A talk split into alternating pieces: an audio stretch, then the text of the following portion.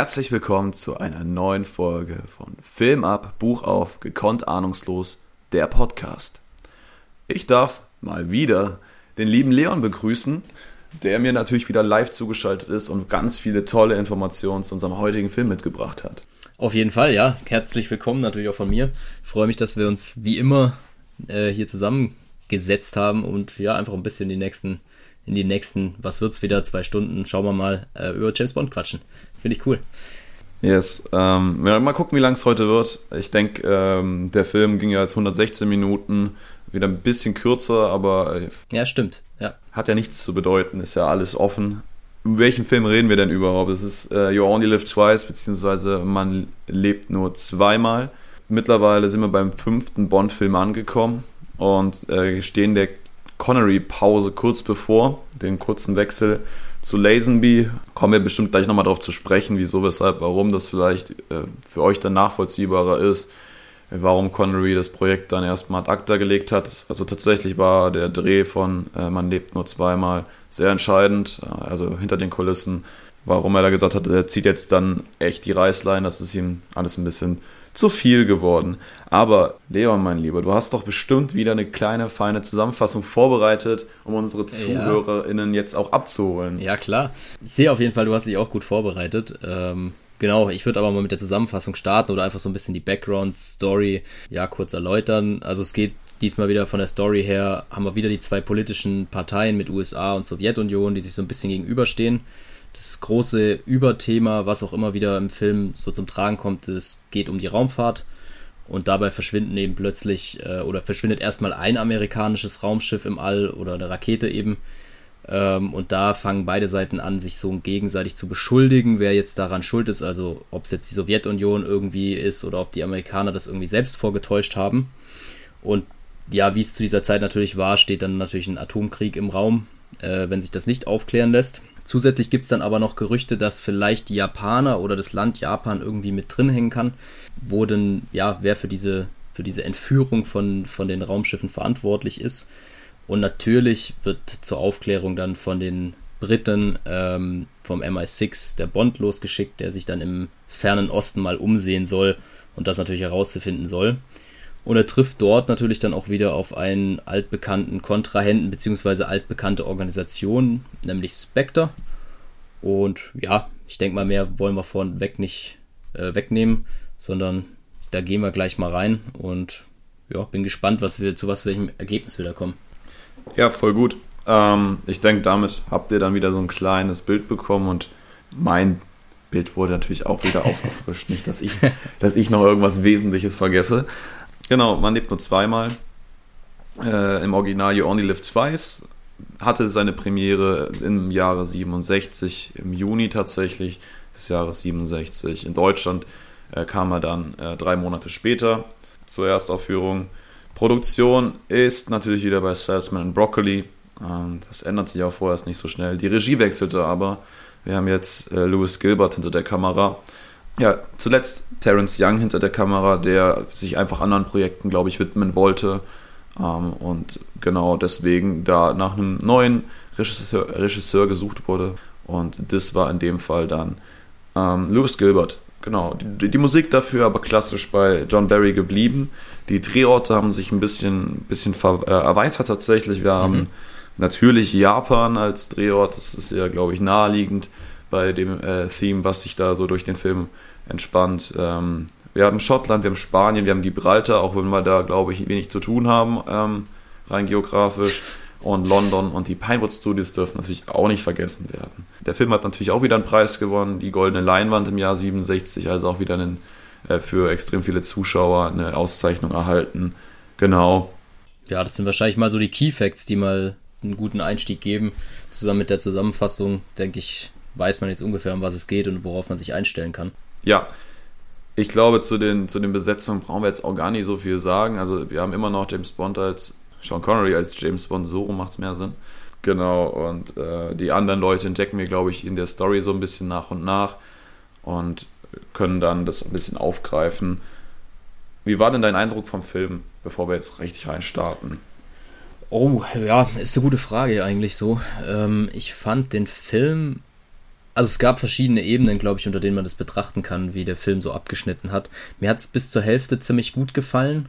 Ähm, danach kann ich jetzt vielleicht schon vorwegnehmen, ist so ein bisschen, hat mir was gefehlt. Da werden wir, denke ich, nachher auch noch drauf eingehen. Du nickst auch schon. Äh, ich denke, dir ging es vielleicht ähnlich. Ich fand so eigentlich die, die Story gar nicht so unweg. Ich finde, kann man auf jeden Fall machen. Hätte man auch gut was draus machen können. Aber wie, wie man vielleicht schon raushört, von meiner Seite aus hätte man auch ein bisschen mehr draus machen können. Oder ein bisschen, wie soll ich sagen, sagen wir es mal neudeutsch, ein bisschen geiler, äh, hätte man es vielleicht verpacken können. Aber ja, ich denke, wir wollen mal nicht zu viel wie immer vorwegnehmen, sonst ist ja die, die Spannung schon weg. Aber sag gern noch, was du dazu denkst. ja, tatsächlich. Äh, das Setting, einfach mal ein kompletter äh, Settingwechsel. Ähm, auch wenn es inhaltlich gleich geblieben ist. Also wir spielen immer noch viel mit dem Kalten Krieg ja. ähm, und wie sich der auflädt. Aber jetzt möchte, also man, man, merkt schon, dass irgendwie der Sowjetunion natürlich irgendwie diese, diese negative Rolle so ein bisschen zugeschustert wird, aber dass dann halt immer noch dadurch entschärft wird, dass eigentlich immer Spectre die Strippen zieht, die ja seitenlos sind, sondern äh, quasi ja. auf sich selbst bedacht oder auf sich selbst bezogen.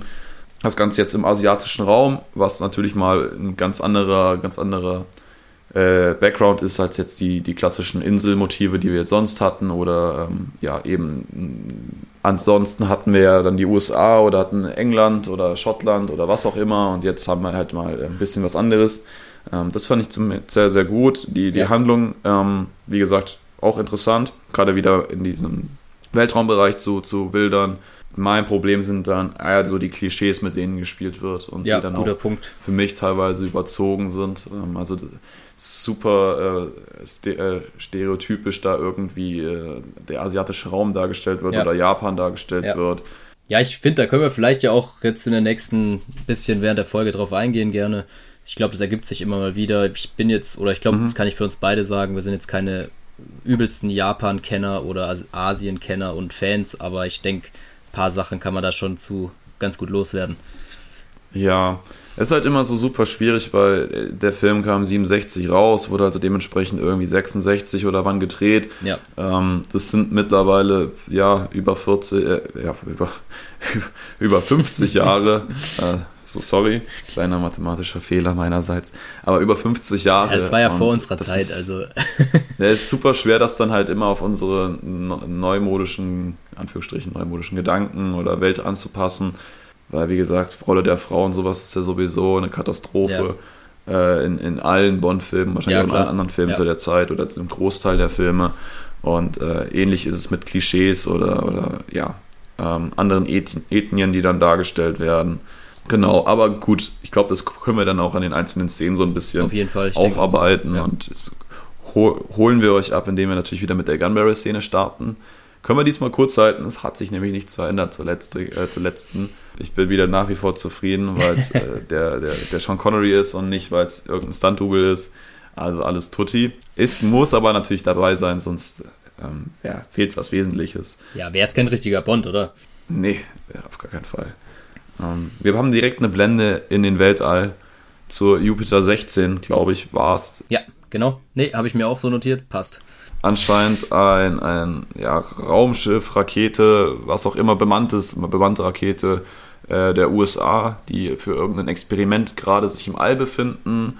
Und äh, für dieses Experiment muss äh, eine der beiden Astronauten, glaube ich. Astronauten würde ich auch sagen, ja. Äh, genau, in der Sowjetunion wären es die Kosmonauten. Oh, da bist du, guck, da bist du schon wieder ein Stück weiter als ich, ja, nicht schlecht. Aber frag mich nicht, wieso. Ähm, genau, einer muss dafür die, die Rakete in Anführungsstrichen verlassen. Und ja, das ist ein bisschen schwierig, weil in dem Moment sich ein äh, unbekanntes Flugobjekt nähert, was auch äh, von der Bodenstation in Hawaii festgestellt wird, dass sich mhm. was nähert. Also ähm, die, die Leute auf, auf der Erde, also in, in Houston oder auf Hawaii in dem Fall, kriegen schon mit, okay, da ist irgendwas im Busch. Und äh, das Raumschiff, was sich nähert, kann sich quasi öffnen ähm, hat mhm. eine, vorne eine spitz zulaufende Schnauze, die sich öffnen kann und frisst dann quasi einmal die Jupiter 16 und kappt dem Astronauten, der gerade seine Outdoor-Tätigkeiten nachgeht, einmal die, die Sauerstoffzufuhr oder ich denke auch zu so ein, Stück weit ein Sicherungskabel, dass der nicht im Weltraum irgendwo abhanden kommt. Ähm, ja, das kann es auch sein. Genau, aber ja. ja. war danach halt natürlich hinfällig. Ja, dann äh, konnte er das Weltall noch ein bisschen erkunden und äh, wird dann wahrscheinlich irgendwann traurigerweise der Sauerstoff ausgegangen sein. Ja. Gut. Äh, das ist so der Opener tatsächlich. Wir sind in diesem, in diesem Weltraum-Setting, kriegen auch das tatsächlich so dargestellt. Es, ich finde, es ist nur sehr schlecht gealtert. Ja, Also, ja, ja, klar, auf jeden Meiner Fall. Meinung nach. Ja. Ich, also sind, du, du siehst halt, dass das Modelle sind, die an Fäden hängen. Teilweise siehst du die Fäden halt leider auch sehr, sehr deutlich. Ja, also das ist, äh, ja, ist halt nicht die Zeit von CGI Ja. gewesen. Nee, Und ähm, also das ist natürlich mit den Möglichkeiten, die man heute hat, mit, mit, mit Weltraumfilmen wie Interstellar oder was auch immer, das sieht dann halt schon mal ein bisschen anders aus. Genau. Dann blenden wir aber auf, auf eine Konferenz, quasi nach dieser, dieser Tat.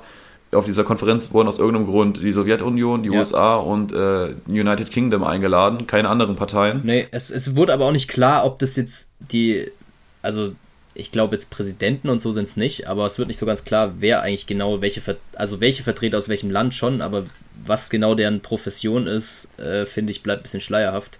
Außer, dass sie da halt am Verhandlungstisch sind, vielleicht irgendwelche Verhandlungsführer. Ja, also es ist ja anscheinend kein NATO-Treffen oder ähnliches. Nee, genau. Ähm, na, es sei es drum, ähm, es liegt der Verdacht nahe, dass die Sowjets quasi den USA ihre Rakete gemobst haben. ja, Oder zerstört. Also was, was damit passiert ist, wissen, wissen die ja auch nicht. Es ist einfach nur verschwunden und man Ja. hat dieses ähm, unbekannte Flugobjekt quasi ähm, auf Radar gesehen. Beziehungsweise wurde auch durchgegeben. Und die USA stellt den Sowjets quasi ein Ultimatum. Das war jetzt, also den einen hatte jetzt frei, warum auch immer das ko- quasi so hingenommen wird. Mhm. Ja. Ähm, Wenn es denn wirklich so wäre, gut, ja. dass man sagt, einer ist okay, also da machen wir jetzt noch nichts, aber nochmal so eine Aktion und dann knallt es. Aber ja, ich, es wundert mich auch. Ich, ich glaube, das würde in echt auch ein bisschen schneller gehen, dass es da einfach so hingenommen wird und dann noch irgendwo im stillen Kämmerchen äh, verhandelt wird. Aber gut. Ähm, ja, die, Brit die Briten haben ja dann auch noch irgendwie was zu melden, weil die dem Ganzen ja nicht so trauen. Ja, die Briten sind natürlich wieder die ganz, die ganz schlauen. Die anderen sind anscheinend sehr, sehr tölpelhaft und, und sind auch nur auf, auf Rache besonnen. Und äh, also wie für euch nochmal die Info, die Sowjets sagen halt, nee, also ähm, haben wir nichts mit zu tun. Ja, Ähm, genau. Ist, also diese, diese, diese Unterstellung möchten wir nicht hören.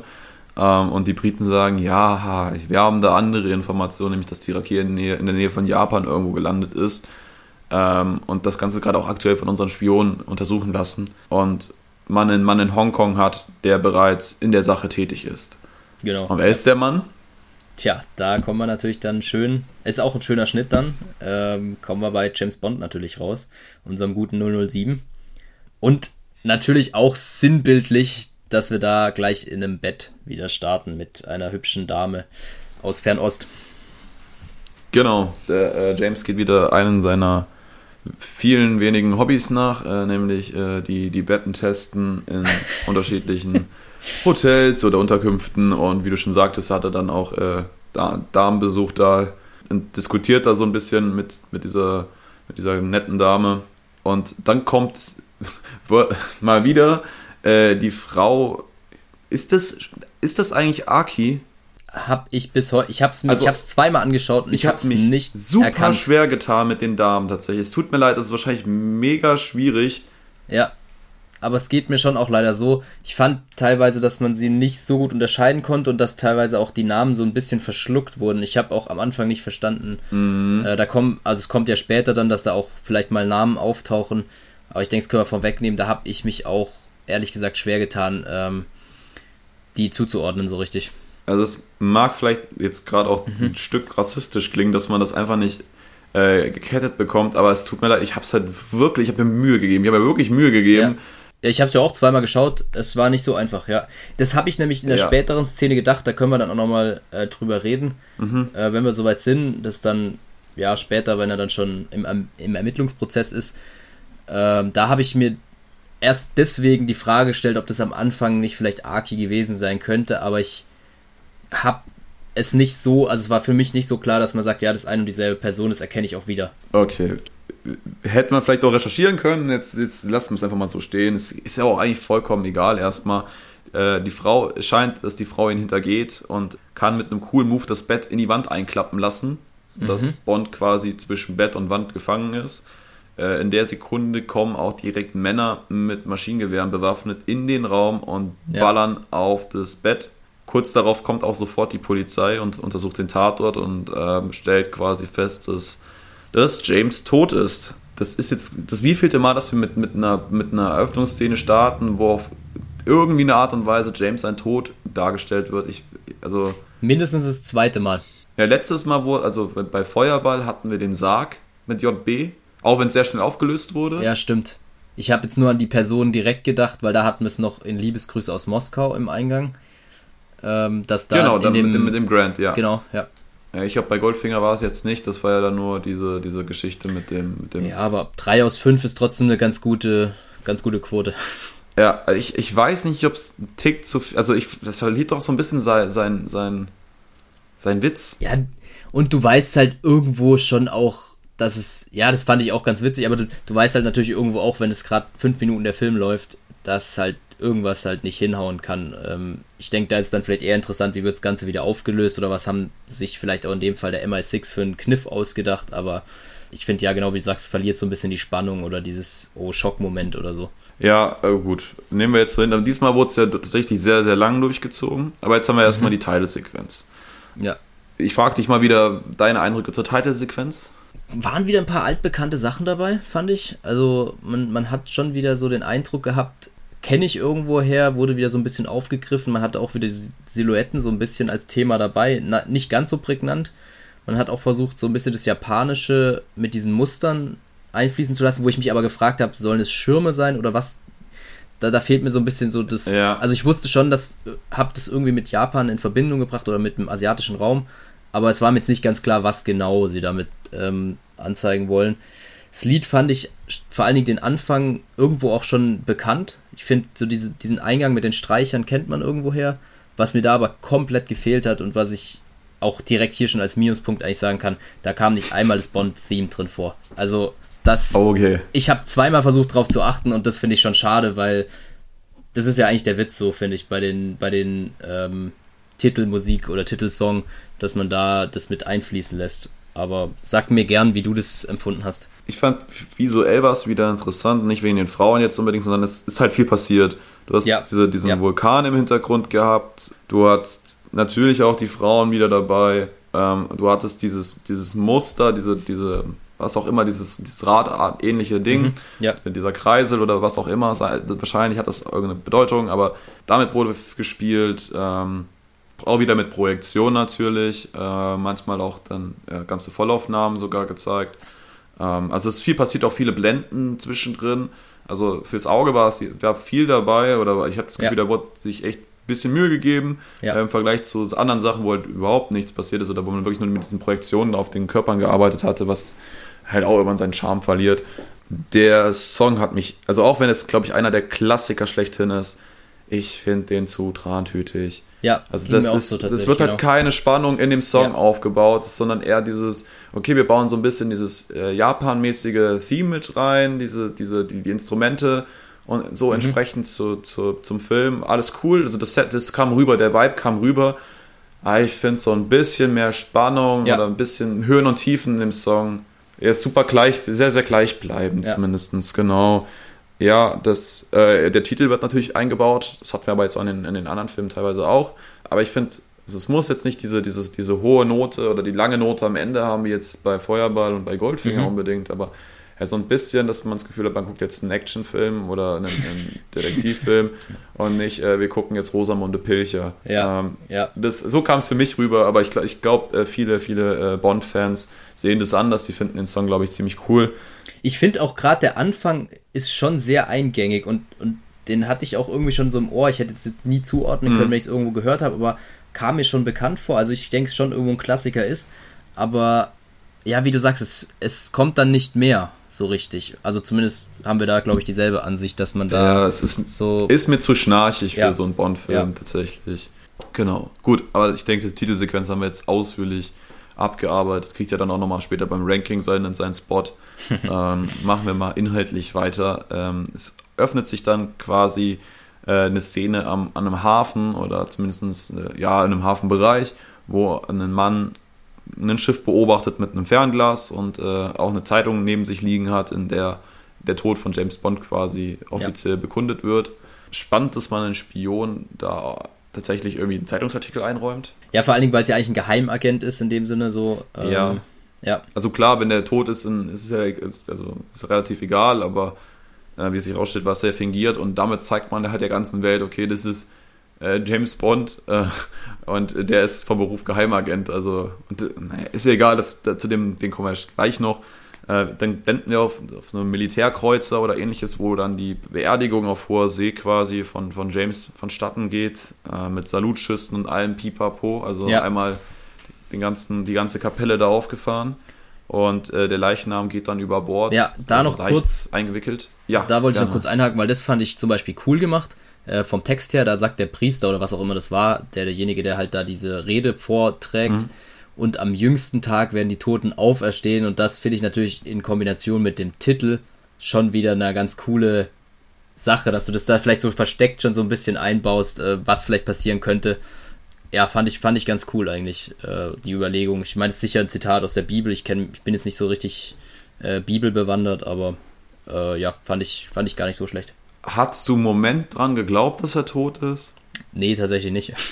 Also gut, der Titel verrät es auch irgendwo auch schon, wenn man ja. sich damit ein bisschen auseinandersetzt. So, mhm. Äh, ich glaube, das ist eher so die Frage, wann haben wir den Bond wieder so, wie wir ihn kennen und wie passiert das Ganze vielleicht auch. Oder hast du das geglaubt? Aber ich bezweifle es jetzt so, wie du gefragt hast. Ja, nee, Quatsch. Du, du bist ja eher so am Gucken und denkst dann halt, äh, okay, wie wollte der jetzt aus der Nummer rauskommen? Ja, Oder wie, genau. wie lang zieht er das jetzt durch? Und, und was ja. für einen Benefit bringt das? Also, ja. Äh, wie sich rausstellt, ich weiß es nicht, ob das jetzt so viel gebracht hat, diese ganzen, diesen ganzen Aufriss. Äh, naja, egal, da kommen wir auch noch zu. Ja, aber ich, ich hatte ja dann schon direkt danach Bedenken, dass es so weitergeht, wie es letztes Mal aufgehört hat. Und da musste da ein bisschen an dich denken, dass es direkt wieder mit Unterwasserszenen weiterging und musste da so ein bisschen lachen, aber es war, glaube ich, unser Insider von der letzten Folge. genau, Unterwasserszenen, das trifft ganz gut. Der Leichnam sinkt auf den Meeresgrund hinab. Ähm, astreiner Sandboden natürlich wieder. Äh, und zwei Taucher, waren glaube ich zwei oder äh, Taucher ja. auf jeden Fall, sind direkt vor Ort und holen den Leichnam quasi am Meeresgrund ab und transportieren ihn zu einem Unterwasserboot diese Mumifizierung in Anführungsstrichen wird geöffnet und äh, dort verbirgt sich James mit einem Sauerstoffgerät und in äh, der gebügelten Variante ja. einer stattlichen Uniform. Ja, wie, wie die so schön geblieben ist, ist natürlich auch die Frage, aber gut. Der macht auf jeden Fall gleich mal was her als Offizier. Genau, ähm, sein, sein, Status wird dann auch quasi ähm, bekundet.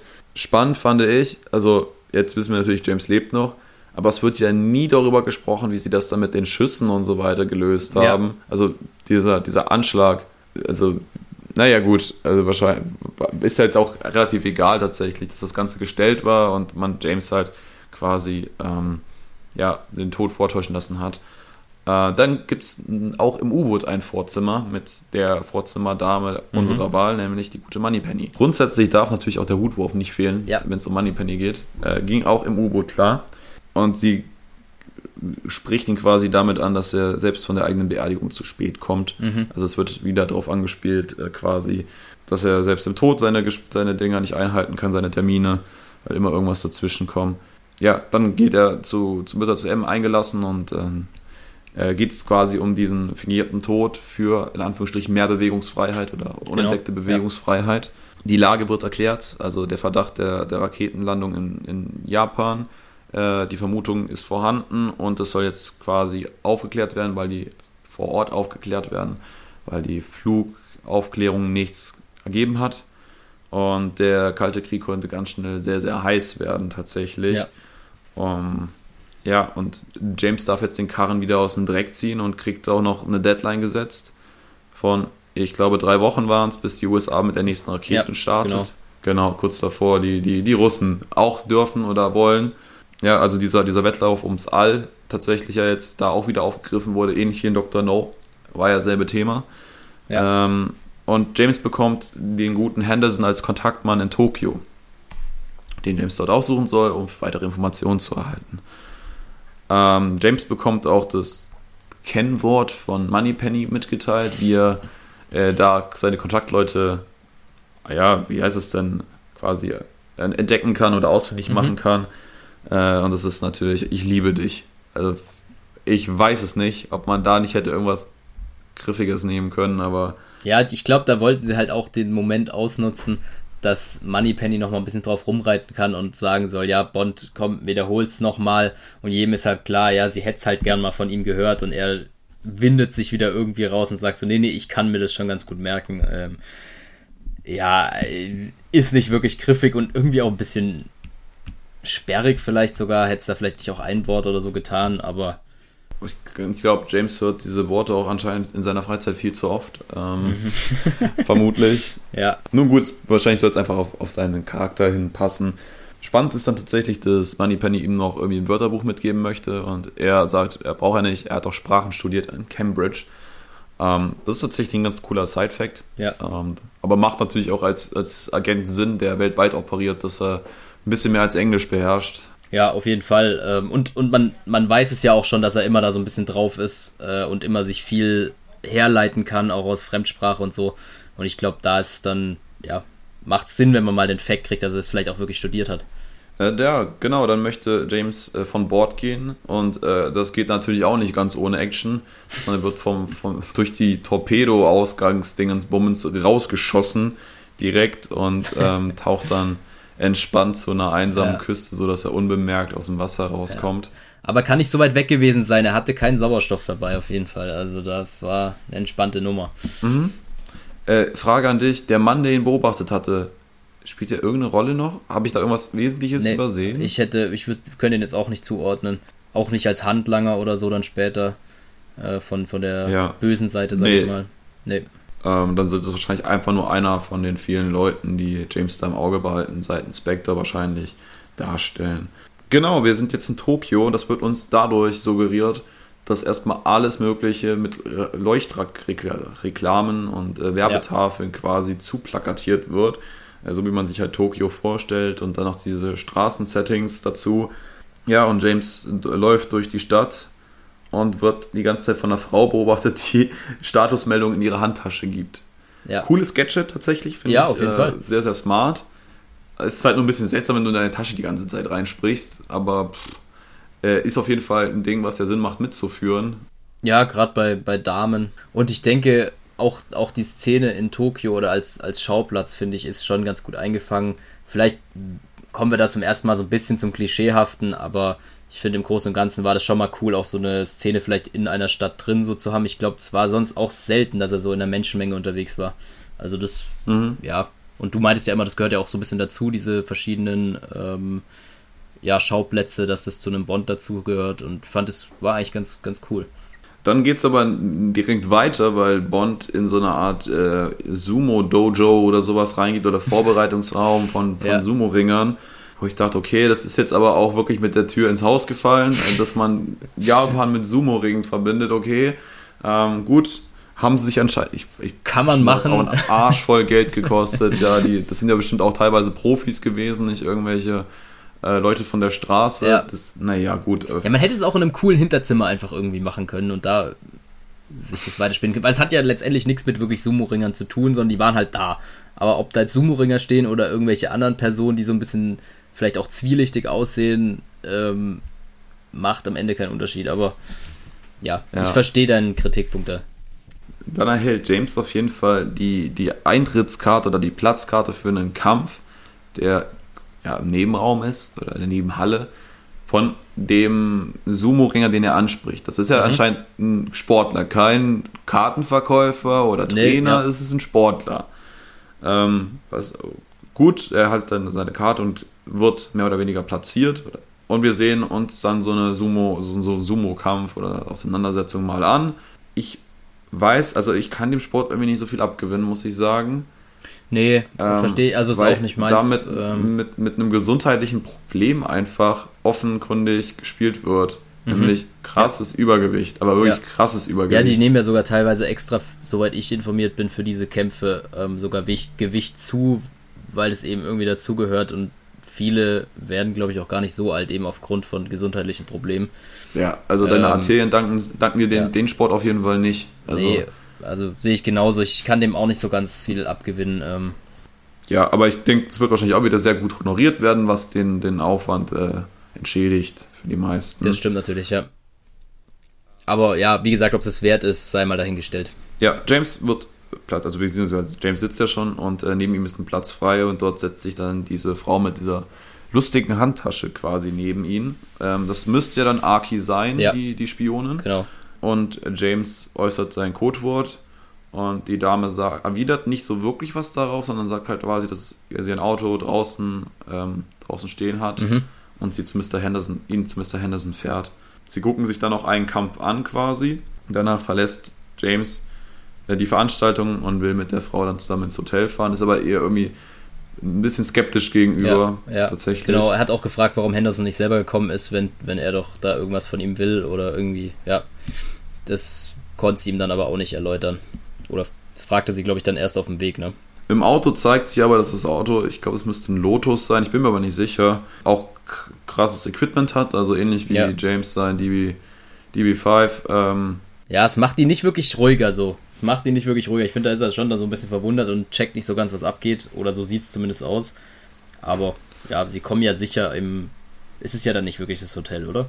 mh, nee, äh, oh, was ist, nee, das ist ja oh, auch wieder so sowas, ob das sein Privatding äh, ja, ist. man, man sein, wird nicht so richtig schlau draus, würde ich behaupten. Aber aber ich fand, die Fahrt ist mir auch ein bisschen negativ, also ein bisschen negativ aufgestoßen. Also schlecht gealtert, die Aufnahmen, ja. weil es das klassische Ding war, es ist zeitlich gefilmt, äh, das Auto war natürlich real und im Hintergrund hast du halt eine Leinwand, die durchläuft. Ja, und das ähm, sieht dann immer so ein bisschen aus wie äh, die Kinder spielen Autofahren, Ja. weil du so drin sitzt und dann immer so ein bisschen tust, als ob. ja, Äh, ist halt irgendwie nicht was anderes, als wenn du jetzt wirklich fährst. Es sieht immer so ein bisschen, ja, ja, ein bisschen albern sieht's aus, aus heutiger Mhm. Sicht, finde ich. Das darf man schon so sagen, ja. Ja, dann wird James zu Mr. Henderson geführt und äh, James, wie gesagt, ist ja die ganzen Sache jetzt noch nicht so empfänglich und Mhm. Ja. äh, deswegen bedroht er ihn sicherheitshalber mal mit der Waffe, äh, bevor er da seinen Trumpf aus der Hand gibt. Und er weiß quasi, dass Henderson ein, Ho- ein Holzbein Ja, oder Holz, das klingt zwar eher wie, wie Metall, ja, genau. Ja, Ähm, und ent- entreißt ihm seinen Gehstock und haut ihm da einmal vor, vor das Bein äh, und ist sich dann sicher, dass es sich wirklich um seinen Kontaktmann handelt.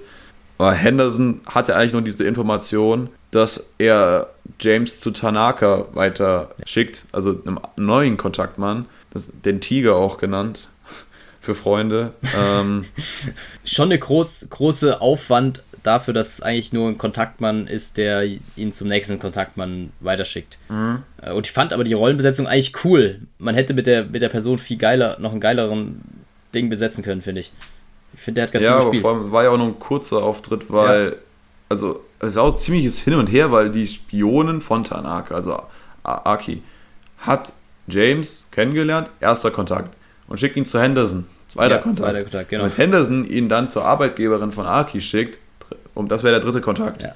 Also das ist ein bisschen Steckroutenlauf dafür, dass man es hätte vielleicht ein bisschen verkürzen können. Sei es drum. Ja, wie gesagt, haben neuen Kontaktmann, aber der ist ja ein Riesenmysterium. Der ist, ist ja anscheinend äh, der, einer der hohen Tiere vom Geheimdienst in, in, in Japan. In Japan, ja. Und die, die ist so ein bisschen ein, ein Pseudonym, beziehungsweise man weiß nicht so richtig, kennt ihn gar nicht, ähm, sondern hat immer nur so seine Kontakte mit ihm und dann ist das Thema auch meistens durch. Es ist jetzt nicht so, dass man ihn groß kennen würde in der Öffentlichkeit. genau. So. Ja, und Henderson bestätigt auch James diesen Raketenverdacht, dass das nicht die Sowjets waren, sondern eine andere Macht und ist gerade dabei, von einem großen japanischen Industriekonzern zu berichten, äh, muss dann aber mittendrin absch oder muss abstoppen, schwierig, hört mittendrin au- in, im Satz auf zu reden und verweilt und verweilt und es kommt nichts mehr und James äh, ist irgendwie so ein bisschen suspekt und überprüft den, seinen, den Rücken von Henderson, der gerade an der Wand stand. Also diese Wand ist auch ein Mhm. Die bisschen typischen, freundlich typischen japanischen Papierwände. Oder ich weiß nicht, ob es wirklich Papier ist, aber sehr durchlässig Ja. auf jeden Fall. Exakt. Äh, und tatsächlich hat Henderson eine, eine, eine Klinge im Rücken stecken. James springt durch die Wand und ähm, Da, dafür sind die Wände praktisch natürlich, ne? Also kurze ja, Wege. aber ich weiß nicht, ob es das bräuchte. Also ich würde gerne mal das Preis-Leistungs-Verhältnis kennen. ja, Ähm, weiß ich auch nicht so ganz. flitzt nun über den Garten und ähm, ja, kann den, den Angreifer noch stellen und äh, kann diesen sogar töten und sieht quasi, dass der einen Chauffeur hatte, verkleidet sich als der potenziell, also nicht potenziell Angreifer, sondern als der Angreifer und geht in das, in das wartende Auto, er nun verkleidet wie der Killer und gibt sich als verletzt aus, sodass er keine Ja. Fragen groß beantworten kann, sondern ja, es wurde ihm schon leicht gemacht, auch Ja. sich da so zu verkleiden, weil er halt durch, die, durch den Mund-Nasenschutz, den wir jetzt seit Corona hier alle kennen, und ich glaube, es in Japan schon oder im asiatischen Raum schon länger so ein bisschen Tradition hat, wenn jemand angeschlagen ist. Aber der hatte der Angreifer irgendwie auf und das macht es natürlich Bond extrem leicht, da einfach so reinzugehen, weil man sieht wenig vom Gesicht. Fand ich sicher clever gemacht von den, von den Filmemachern. Ähm, ja, er antwortet auch auf keine Frage vom, vom Fahrer. Also er, er gibt sich halt nach wie vor als verletzt aus Ja. und stöhnt dann eher und versucht dann halt seine Rolle zu spielen. Und der, der Mann fährt ihn zu Osato äh, Chemical, Chemical Engineering, glaube ich, ja. ja genau, japanischen Industriekonzern, der eben noch thematisiert wurde. Warum auch immer er den vermeintlich verletzten Mann dorthin fährt und im Büro von seinem Boss ablegt. Also das, Das erschließt sich nicht so ganz, ja. Und die dann doch durchs halbe Gebäude auf der Schulter mal eben so easy hochschleppt. Ähm, genau. Bond ist ja jetzt auch nicht der Kleinste, der wiegt sich ja ein bisschen was, ne? Ja, aber wurde er mal nett getragen und wie gesagt dann auf dem Sofa vom Boss abgelegt und wo- wollte gerade ähm, ihm die, die Maske äh, abnehmen und den Hut vom, vom, vom, vom Kopf. Und äh, dann ist natürlich Bond seine Tarnung aufgeflogen und er geht in, in den Angriff über. Und es gibt mal wieder ein, ähm, ja, äh, einen kleinen Kampf, wobei ganz viel Interieur natürlich wieder zu Bruch geht oder eingebaut wird in den Kampf, was immer ganz Ja. schön ist. Das, das sah wieder sehr dynamisch aus. Ja, Und ähm, ja, sogar Samurai-Schwerter werden benutzt. Und letztendlich, glaube ich, ist die Statue, die. die, genau die Statue, äh, die verliert ihren Kopf ähm, auf Kosten. Oder anders gesagt, der, der Kopf reicht dann dafür, den Angreifer niederzustrecken von der Statue. genau. Äh, meinst du, der ist jetzt, der war tot oder war nur bewusstlos? Schwierig. Also ich glaube, wenn du so eine Statue auf den Kopf kriegst, kann es schon auch sein, dass du, dass es mal ganz aufhört, aber es wird nicht weiter aufgegriffen. Er, er schafft es ja dann wenigstens, den in der Minibar zu verstecken. Eine begehbare Minibar ist natürlich, hat auch Mini was. vor Also, allem, ja. Mini ist wahrscheinlich das falsche Wort dafür, aber ja, da, da zieht er den ja erstmal rein und ja. Genehmigt sich weiß man nicht genau, was auch. mit ihm dann passiert, auf jeden Fall. Ja, genau, der Drink darf natürlich nicht fehlen. Wichtig. Ja, genau. Er macht sich dann noch ein, nett, ein netten, nettes Erfrischungsgetränk. Und dann wird erstmal der ganze Raum ausgekundschaftet und James findet quasi äh, den Tresor. Und Tresore sind ja immer sehr interessant für Spione, deswegen hat James auch das richtige Gadget gerade dabei, nämlich Ja, aber wo er das her hat, weil er ja die Sachen von dem anderen anhat. Aber gut. Da, also da war ich Ja. auch kurz wieder so, mh, zu einfach. Ja, also ein, ein elektrisches Gerät, um den Tresor quasi zu knacken. Während er den versucht zu knacken, hört er zwei Wachmänner herankommen, ähm, die durch die Fußabdrücke quasi immer näher kommen und näher, so, so eine Drucksituation aufgebaut wird. Finde ich gut, by the way. Also hat mir gefallen, so ein Mhm. bisschen, weil ist ja nicht unüblich, dass da jetzt jemand kommt und dann gibt es so ein bisschen Spannung und er steht ein bisschen unter Druck. Finde ich eigentlich gut. Genau, und tatsächlich lassen die ihn erstmal in Ruhe, aber in dem Moment, wo er quasi den Tresor öffnet, wird automatisch ein Alarm ausgelöst. Bringt James davon nicht ab, dass er einmal reinlangt und, und ein paar Papiere mitnimmt. Und jetzt ist natürlich, geht, ist natürlich die Hölle los in, in dem Bürokomplex. Die Wachen kommen reingeschossen, James kann die ganz fingiert austricksen, indem er sich irgendwie hinter der Tür versteckt oder Ja, irgendwo in der Nähe. er will ja, er will ja erst aus der Tür raus, die ist aber verschlossen und erst als die Wachleute kommen, wird die ja von außen geöffnet, er versteckt sich aber hinterm Schrank. Und daneben dran Mhm. ist eine Papierwand, die er ja schon mal durchsprungen hat in einem anderen Haus. Wo ich mich halt gefragt habe, so, wieso geht er nicht den kürzesten Weg? Wenn es doch schon so praktisch ist und warum gehen auch nicht die Wachen dann den kürzesten Weg, um ihn zu verfolgen? Aber ja. nun ja, gut. Ähm, er schafft es dann sogar bis zum Ausgang von, von Ja. dem Gebäude. Und äh, dort wartet Gott sei Dank A- Aki wieder mit ihrem Auto, rettet James den Arsch, weil er halt unter bombastischem Beschuss steht und das irgendwie zu Fuß jetzt dann. Äh, Vielleicht schwierig geworden wäre, ja. James ist aber irgendwie von Aki immer noch nicht überzeugt. Äh, und sie sagt halt, sie will ihn zu einem sicheren Ort bringen. Ja. Wie gesagt, ist ja so ein bisschen skeptisch. Und fährt dann einfach, ne, hält dann an und äh, flüchtet. Und James rennt ihr natürlich hinterher. Ja, kurze Frage, was fängst du mit der Szene an? Ja, ich verstehe nicht dieses, dieses, dieses Hickhack die ganze Zeit. Ja? Also, die haben den doch durchleuchtet. Die wissen doch, dass es James Bond ist und dass Genau, sie, und eigentlich dass wollen sie Tanaka ja ihn ja auch- auch treffen möchte. Genau, das habe ich auch nicht verstanden. Und dann machen sie da so eine Verfolgungsjagd draus.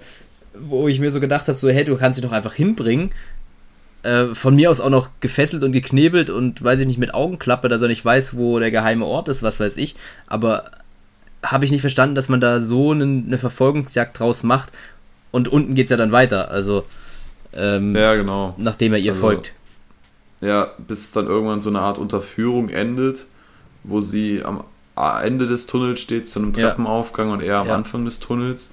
Ist wie so ein privater U-Bahnhof, glaube ich, im, entpuppt sich so am genau, Ende, ah ja, genau, das ist genau der, Ja. der vom, von Tanaka quasi. Und ähm, ja, James denkt, er stellt sie jetzt quasi und macht ein paar Schritte und dann öffnet sich der Boden und James gerät in eine Rutschpartie. Ist schon cool gemacht, aber an dem, also für mich persönlich an der Stelle, aber korrigier mich, wenn du es anders siehst oder, oder sag gern deine Meinung, für mich Ja. so ein bisschen überflüssig, weil ich mir so denke, ey, beide wollen sich gegenseitig treffen, aber wie er dahin zitiert wird, entspricht halt gar nicht dem, dass man zusammenarbeitet, sondern man gewinnt eher den Eindruck, dass es jetzt vielleicht irgendjemand ist, der Bond gern ausgeschaltet hätte oder so. Und finde so, also ich würde nicht so mit den Leuten umgehen, das entspricht jetzt nicht meinen Vorstellungen, wie man vielleicht Partnerarbeit oder partnerliche Aufträge ausführt, aber gut. Ähm, Ich finde es tatsächlich einfach, bis, also diese, diese Rutsche einfach drüber.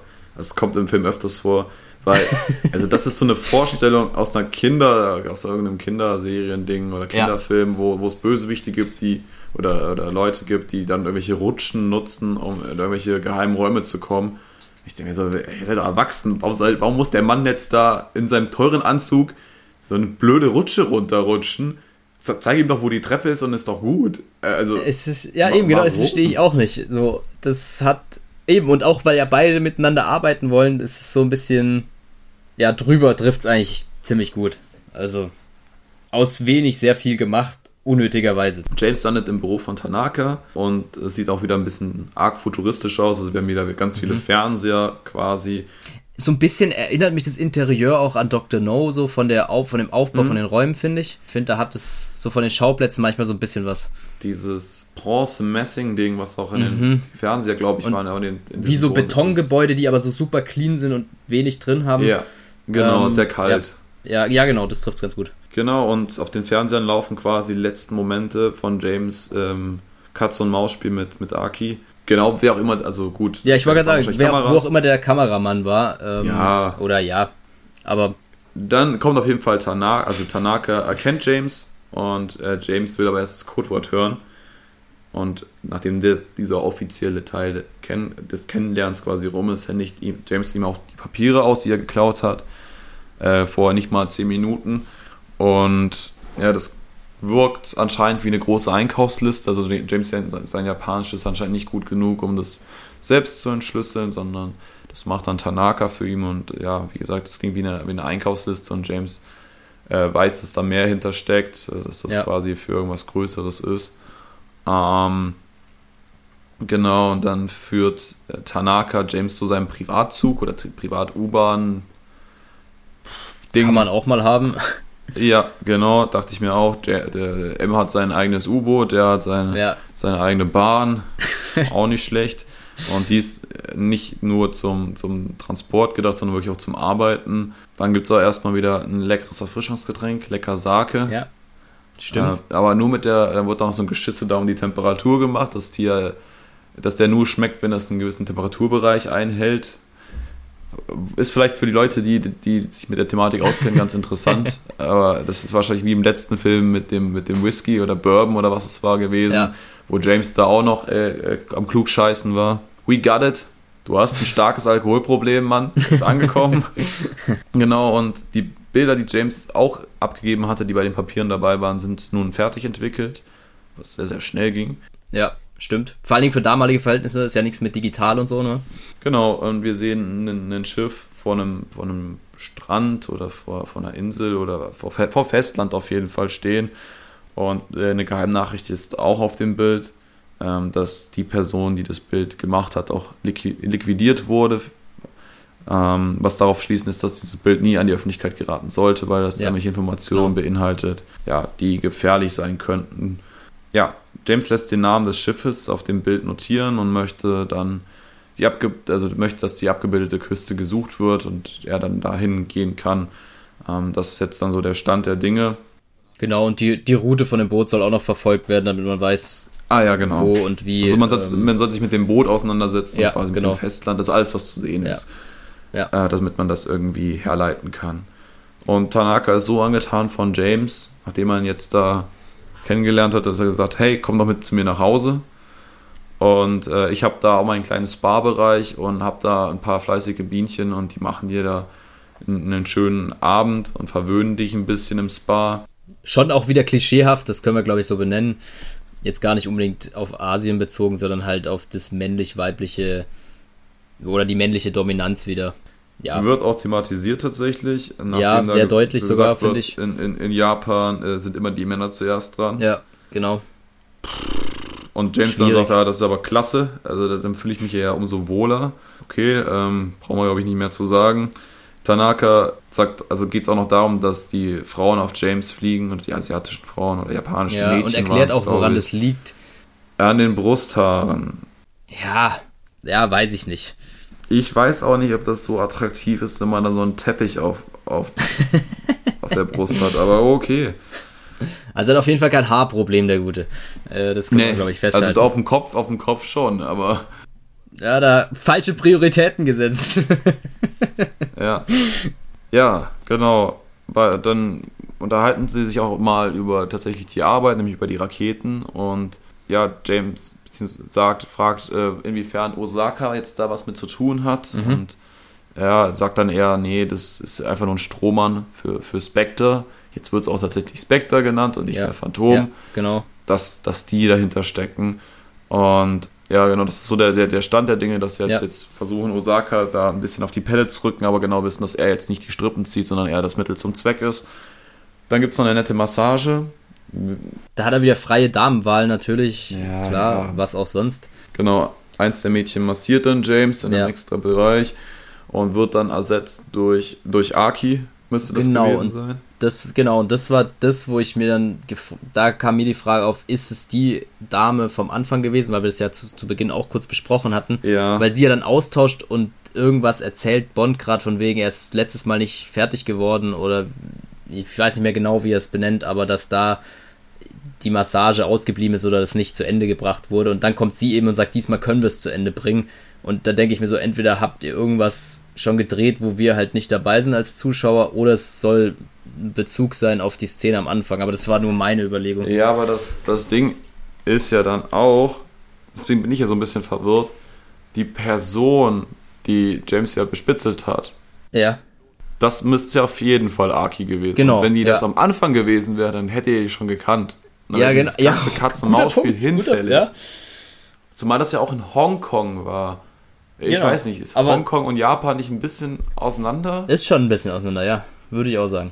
Aber ich bin da auch ein bisschen verwirrt tatsächlich. Ich würde behaupten, äh, das hat Bezug auf diese, diese Tunnelgeschichte oder so. Ich weiß es nicht. Also wie gesagt, das ist halt auch mein großes Problem gewesen. Mhm. Ja, also komme ich auch nicht ganz mit. Das war nur so ein Gedanke, der mir da halt kam, weil die Frau am Anfang muss ja auch irgendwie eingebunden gewesen sein. Ja, Ähm, die, die, hat, die, die kannte den Plan ja, dass man Bond irgendwie als tot erklären lassen will. Das heißt, es muss ja schon irgendjemand sein, der zu dem Vertrauter vom MI6 ist oder so oder von dem, vom japanischen Geheimdienst. Aber ja, wie du sagst, macht ja auch keinen Sinn, weil sonst hätten sie sich gekannt. Also, nun naja. gut. Ähm, gibt dann auf jeden Fall wieder so eine nette ähm, Sexanspielung oder es wird natürlich recht offen gelassen. Genau. Und dann, neuer Tag, James darf erneut Osakas Hauptsitz betreten.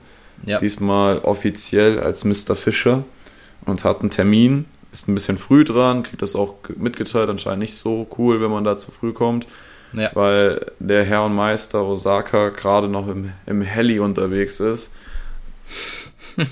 Zusammen mit, mit der guten Hel Helga Brandt war das, glaube ich. Ja, Ja. genau, so richtig schön deutsch. Äh, mit der Helga zusammen da noch ein Ründchen dreht. James wird auch im, im, in dem Büro beobachtet vom Sekretär, der quasi mit der Kamera ganz gut im Blick hat. Ist halt nicht so unauffällig, deswegen kriegt James Ja. das auch ganz schnell mit, dass er beobachtet wird. Genau, dann kommt Osaka und äh, Mrs. Mrs. Brandt, glaube ich, herein, die sich dann als Privatsekretärin vorstellt oder vorgestellt wird. Ja, und James ist natürlich dann wieder sehr stark abgelenkt. Wenn da eine Dame, eine, nette Dame im Raum ist, dann äh, ändert sich Kann die gar nicht sein. Priorität. Kann ich mir nicht vorstellen. Ja, also, Gibt es aber erstmal auch mal eine Runde äh, Dom Perignon 59er. 59er, nicht der 58 Letztes Mal war es 58er. Ich habe nämlich schon, ich wollte schon 58er eintippen bei mir bei den Notizen ah. und dann, nee, was? Hier 59er, kann nicht sein. Ähm, ja. Also man, man geht mit den Jahren mit, würde ich sagen. Aber er lehnt ja erstmal ab, weil Frau Brandt ja dann erstmal zur Minibar geht, zu dieser schönen mhm. begehbaren. Und er, ja. glaube ich, damit rechnet, dass da sein guter Kollege, den er dann zur Strecke gebracht hat oder den er da zumindest versteckt hat, ja, irgendwie da vielleicht auch liegen müsste und es dann rauskommt, aber dem ist nicht so. Und dann kann er natürlich zum alkoholischen Getränk nicht Nein sagen. Das ist ja, wie genau. du gerade vorhin gesagt hast, Alkoholikerprobleme sind da auf jeden Fall. Jo, Glücksspielsucht, äh, Alkohol. Oder Suchtprobleme im Generellen, glaube ich. Und irgendwie ja. Probleme in, in, in Ausdruck äh, von, von Gefühlen oder ähnlichem, weil äh, der Frauenverschleiß doch sehr, sehr hoch ist. Ja, angeblich ist Bond der Geschäftsführer einer, einer Firma, die quasi Osakas ähm, Dienst in Anspruch nehmen möchte. Ja. Blöd ist nur, dass Osaka stutzig wird, weil er den, Vor also den Vorgänger von James ähm, ganz gut kennt und nicht nachvollziehen kann, warum der jetzt weg sein soll und James jetzt dafür da ist. Ja, und dann röntgt der quasi James durch den Schreibtisch hindurch, was das finde ich tatsächlich mhm. ganz cool, ein cooles Gadget. Ja, auf jeden äh, Fall. ein cooles, cooles Element. Ich glaube auch nicht so abwegig, dass es nicht, also dass es nicht funktionieren würde. Ähm, also finde ja. ich ja jetzt nicht so abgefahren und macht schon was her.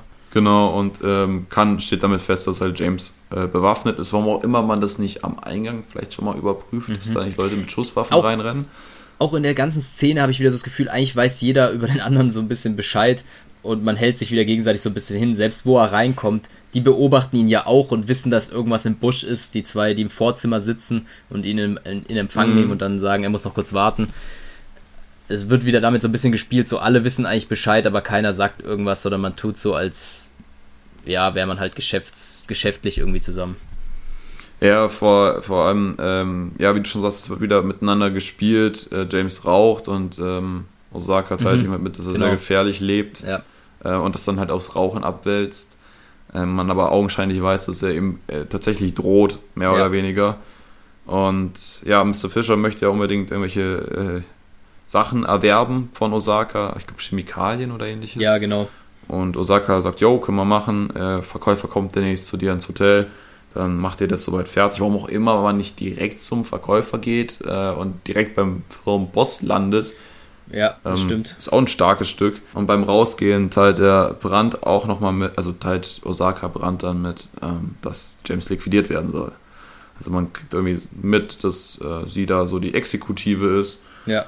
Ja, dann wird versucht, ich glaube, da fährt er wieder zusammen mit, mit Aki eine Runde ähm, dann wird so eine Art Drive-by-Attentat erneut auf James ja. versucht. Also wo er rauslaufen will, genau, da kommt ein Auto von hinten gefahren, die ein Maschinengewehr auf ihn ansetzen und im passenden Moment kommt natürlich Aki vorbeigefahren und sagt, ah, runterducken. So genau, ja. Ähm, und die beiden Autos sind entgegengesetzt unterwegs, aber das ist natürlich so ein schöner Wendekreis und dann hat, glaube ich, Aki und äh, Bond haben dann ein bisschen Vorsprung und dann gibt es eine kleine Verfolgungsjagd durch ja, Tokio wahrscheinlich, durch irgendwelche Außenviertel.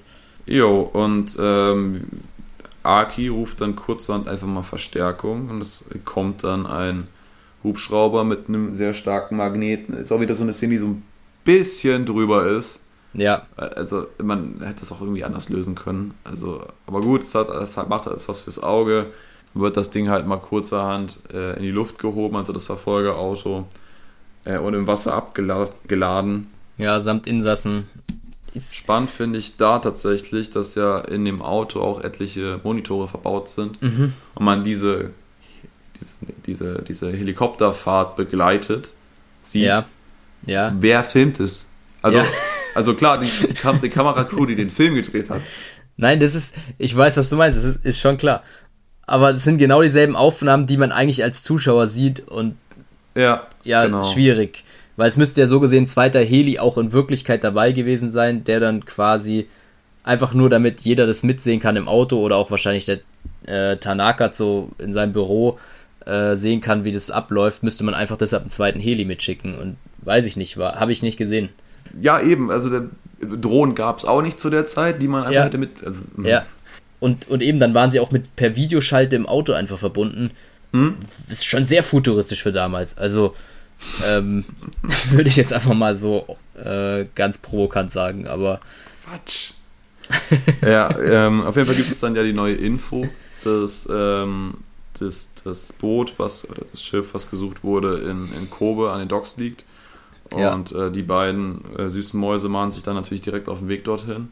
Und James sagt aber noch, dass er gerne Little Nelly vom mhm. MI6 haben möchte. Da habe ich mich kurz gefragt, soll ich das schon kennen, was mir später nee. dann genau, was mir später dann klar wurde, nee, kann ich nicht kennen, aber es, es wurde so gesagt, als müsste man es eigentlich schon kennen. So. Nee, aber es wird, ist ja ähm, quasi so ein, ein, Teaser quasi, dass man ja. denkt, okay, was, was möchte er denn jetzt? Wer ist denn ja. Nelly und, sein, und ihr Vater? Wird dann ganz gut aufgelöst später, aber da kommen wir ja dann gleich zu. Die, die nette Aki und, und James sind jetzt an den Docks und finden dort extrem viele Behälter mit flüssigem Sauerstoff. War, war, war Sauerstoff, ja. ne?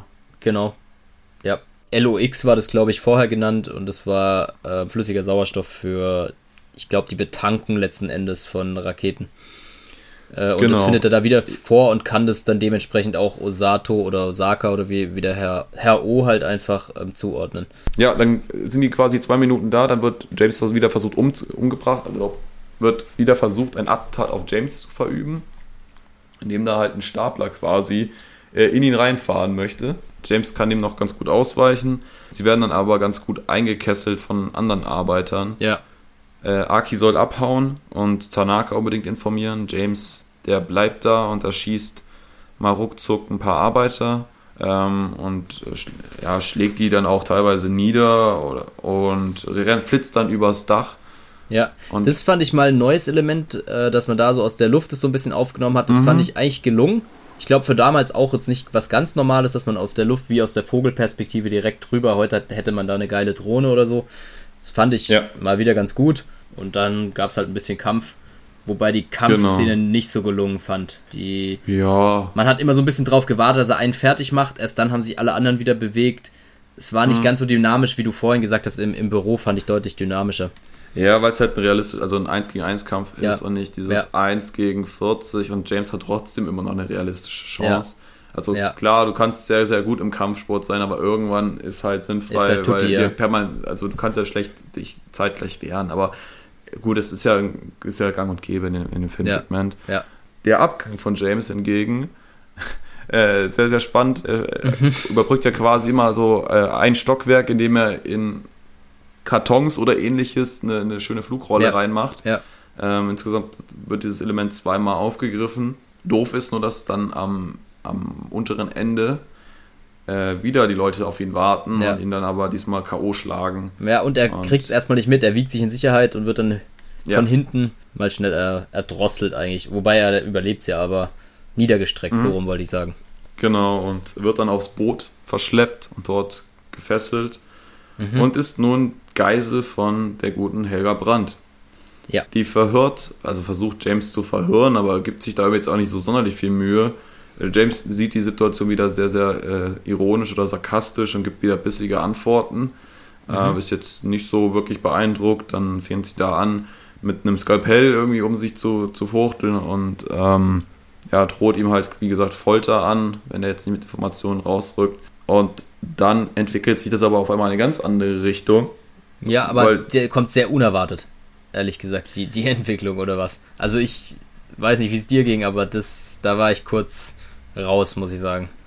Ja, weil, weil er macht irgendwie eine Andeutung von wegen, ja, wir können ja mhm. auch abhauen.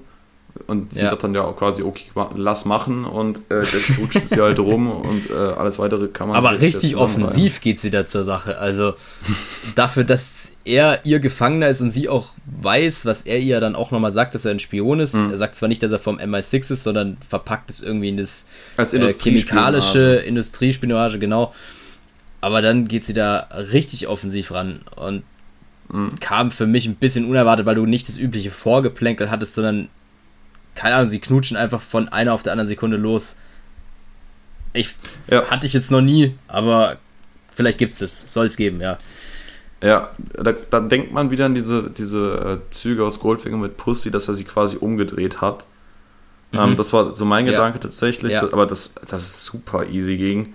Das, also das ich weiß es auch nicht, warum. Also. Es war eigentlich auch nicht nötig in der Szene unbedingt. Sie hätte ihn ja auch so losschneiden können und man geht es ein bisschen gechillter an. Also. Aber anscheinend soll wirklich dieses Bild vermittelt werden, dass James Bond der attraktivste, äh, charmvollste ja. Mensch auf der ganzen Welt ja. ist, mit dem jede Frau schlafen muss quasi. Ja. Und ja, das ja, also scheint so. Auf da brauchst Fall. gar keine Dialoge oder ähnliches. Es geht halt immer direkt zur Sache. Naja, ist ja auch egal. Wie gesagt, äh, dann hier Rambazamba. Ähm, dann fliegen sie tatsächlich angeblich nach Tokio zusammen in so einer Chestnut oder so, in so einem kleinen, ja. kleinen Flugzeug. Das Problem an der Sache ist, dass Helga ihn hops genommen hat und ihn äh, mehr oder weniger im Flugzeug einsperrt mit so einem ausklappbaren Tisch, der seine Hände blockiert und haut dann mit dem Fallschirm ab und äh, teilt ihm halt mit, haha, das war äh, ein großer Prank und mach's gut. Ja. Das Flugzeug geht natürlich dann mit der Schnauze nach unten und ist am Abschmieren. Und äh, ja, dann, wenn es so ansatzweise heikel wird, kriegt James aus irgendeinem Grund dann dieses Brett, was seine Hände blockiert, ja. zertrümmert.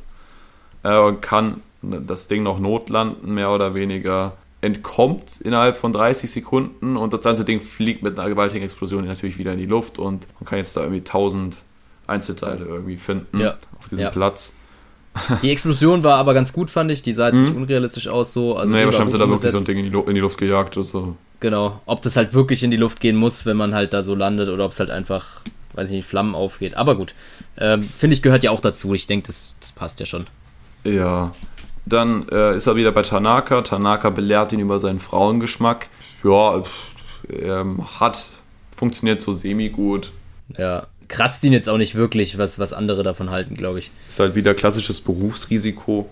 Ja, und das, der, der Ort des Bildes konnte quasi herausgefunden werden. Das ist eine, mhm. eine Insel zwischen Kobe und Shanghai.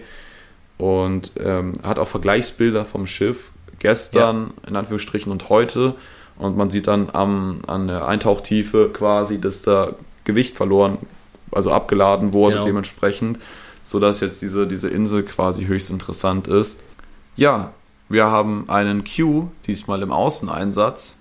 Ja. Mal wieder, ähnlich wie bei Feuerball tatsächlich. Und er ist überhaupt nicht gut auf James zu sprechen, tatsächlich. Also ist total abgefuckt mhm. von dem. Und was, und was noch dazu kommt, Tanaka verkackt es auch gleich bei ihm. Der macht auch noch irgendeine Bemerkung dann. Und das ist auf jeden Fall eine geile Kombi, ja. Ja, äh, Q total grantig, ich, ja, ich hab doch keinen Bock, dir jetzt hier jedes Mal hinterher zu reißen. Seh doch zu, dass du ja. den Scheiß zusammen hast, bevor du losfährst. ich bin doch nicht dein Papa, Mann.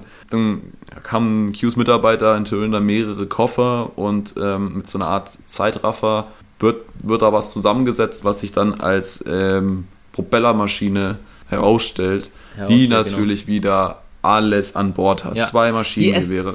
Ja, ich glaube, die ersetzt so ein bisschen den Aston Martin. Ja. So in dem, in, der, in dem Film, weil der ja gar nicht zur Geltung kommt, hat man gedacht, so irgendein geiles Gefährt, glaube ich, braucht Bond noch.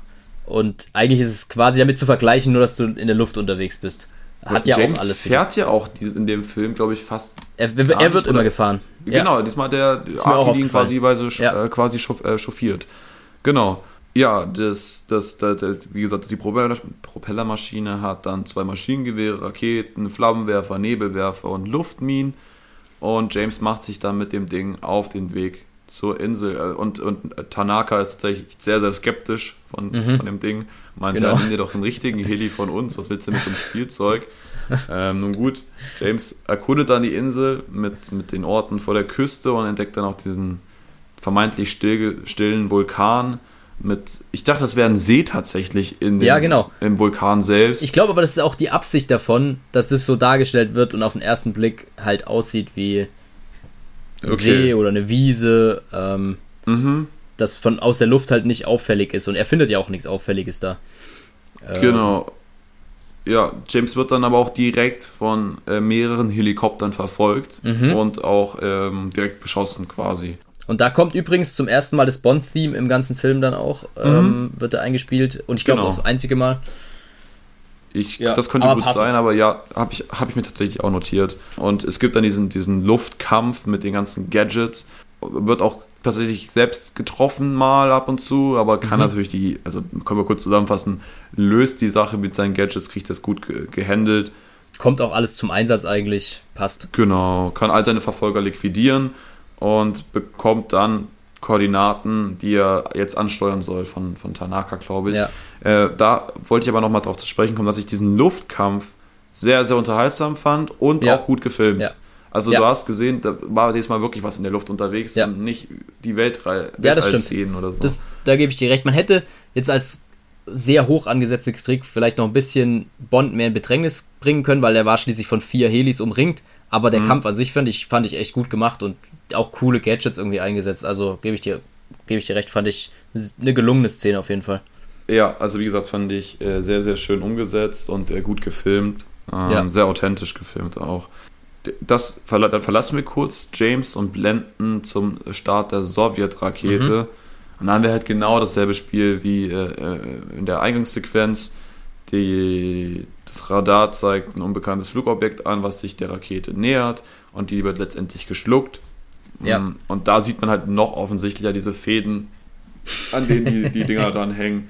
Ich denke, ja, Leute, ist, ja gut, also wie, was willst du halt machen? Es geht ja auch nicht Ja. ähm, anders.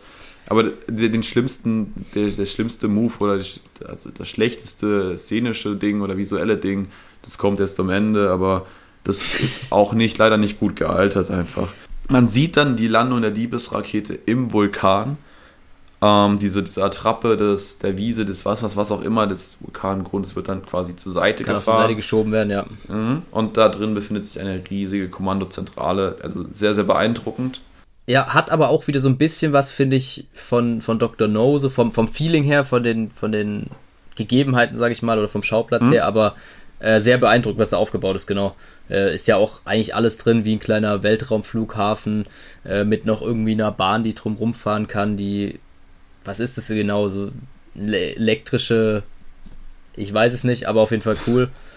Also ist ja wie so eine Art Schwebebahn, nur halt auf dem Boden. Ja, genau, also Schwebebahn ist ganz gut, Schweben. Also, Ja, ich weiß es auch nicht, aber diese, diese Bahn, da können wir uns auch nicht drauf einigen. Äh, ich meine gelesen zu haben, dass sie das Ding wirklich komplett so nachgebaut haben. Auch dieses Schiebedach äh, in dieser Form. ah, tatsächlich, okay. Und das hat wohl ganz schön viel Kohle gekostet, den ganzen Quatsch da zu bauen. Und deswegen hat, Mhm. Ja, war war das ja dann dies, auch diesmal mit 7 bis 10 Millionen Dollar äh, wohl dabei. Mhm. Also allein diese Kulisse hat so viel gekostet wie Dr. No. Ja. Als wurde aber dann auch gut ausgenutzt eigentlich. War, hat ja schon dann Mhm. einiges in der zweiten Hälfte vom Film stattgefunden. Ja, jetzt sind wir wieder bei den Sowjets, die beschuldigen und die USA. Die USA haben Angst, dass äh, die, ihre nächste Rakete gestohlen wird, Mhm. die jetzt ja demnächst Ja. startet. Und äh, vermuten einen Trick seiten der Sowjets, das jetzt so getan haben, als ob die Rakete gemobst wurde. Und tatsächlich Ja. haben sie das da selbst irgendwie inszeniert. Also man versucht ja wirklich halt die ganze Zeit den Sowjets die, die Schuld in die Schuhe zu schieben, Ja. nicht irgendwie die USA. Ja, und auch die, die Ansicht, dass Japan mit drin hängen könnte, wird nach wie vor belächelt oder als Unsinn abgetan. Mhm. Äh, oder dass irgendwas von Japan aus gestartet ist. Jetzt befinden wir uns im, in der Kommandozentrale wieder. Die Rakete ist gelandet. Osaka und Brandt äh, kontrollieren diese Landung in der Zentrale. Und Nummer 1 ist wieder am Start mit Kätzchen. Ist dann auch im Stuhl zu sehen. Also nicht zu sehen, das Gesicht ist nach wie vor wieder verdeckt. Und äh, ja, die russische Rakete wird dann quasi geborgen und die Insassen direkt gefangen genommen. Und man merkt diesen, diesen Respekt halt wieder von Nummer 1, ähnlich wie, wie bei Liebesgrüß aus Moskau in der, in der Sequenz, wo er im Boot sitzt und alle Tiere Schiss Ja. vor ihm haben. Ja. Ähm, das merkt man schon tatsächlich ganz gut. Es wird sehr gut transportiert. Ja, auch gerade, ich glaube auch gerade zwischen Osato und äh, Brandt, ähm, wo man hier auch, glaube ich, mitkriegt, ich meine, es müsste da gewesen sein, dass Brandt als Nummer 11, glaube ich, teilweise auch durchgeht. Die ist, Genau. glaube ich, offizieller Teil von Spectre, wird Ja, aber selten so richtig klar angesprochen, weil meistens ist sie einfach äh, Frau Brandt oder Mrs. Brandt.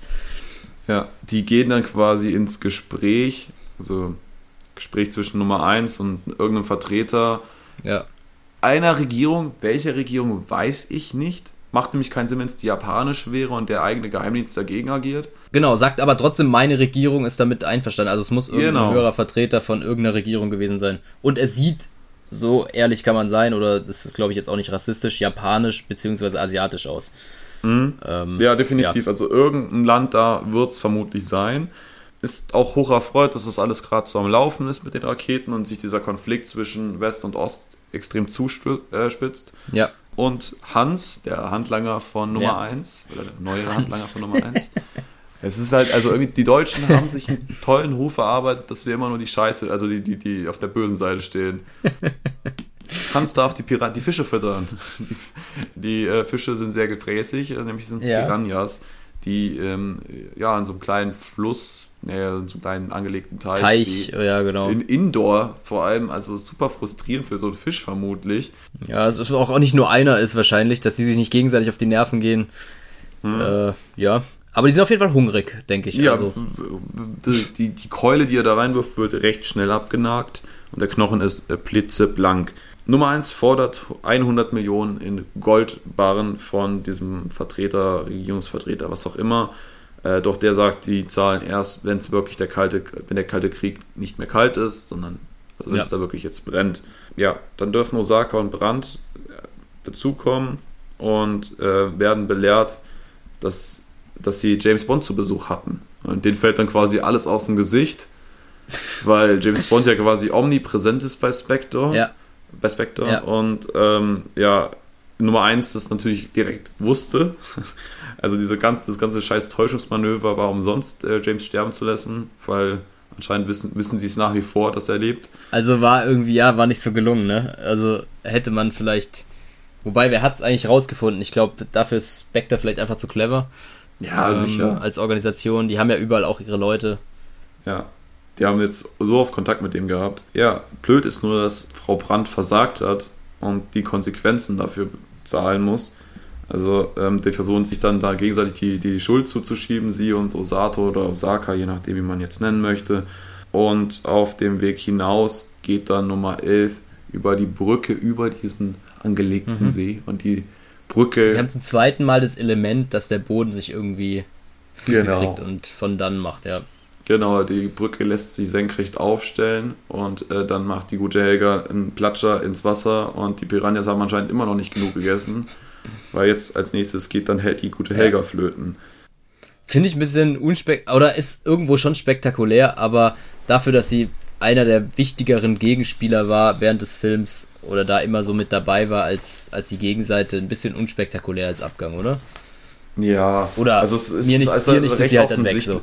Ist halt auch recht offensichtlich gewesen, dass die Piranhas jetzt noch eine Rolle spielen. Ja, Und ich finde, das Ja, kam zu stimmt. schnell nach dem Füttern, die direkt da rein zu, zu watschen. Da fa- fand ich es tatsächlich am Ende interessanter, ähm, das Ja. Element nochmal aufzugreifen, sodass man wirklich diesen, ah ja stimmt, da war ja was, Effekt hatte Ja. und nicht, hier, da sind Piranhas, die haben Hunger, Jetzt- zwei Minuten genau. später, gibt's Fütterung, ja.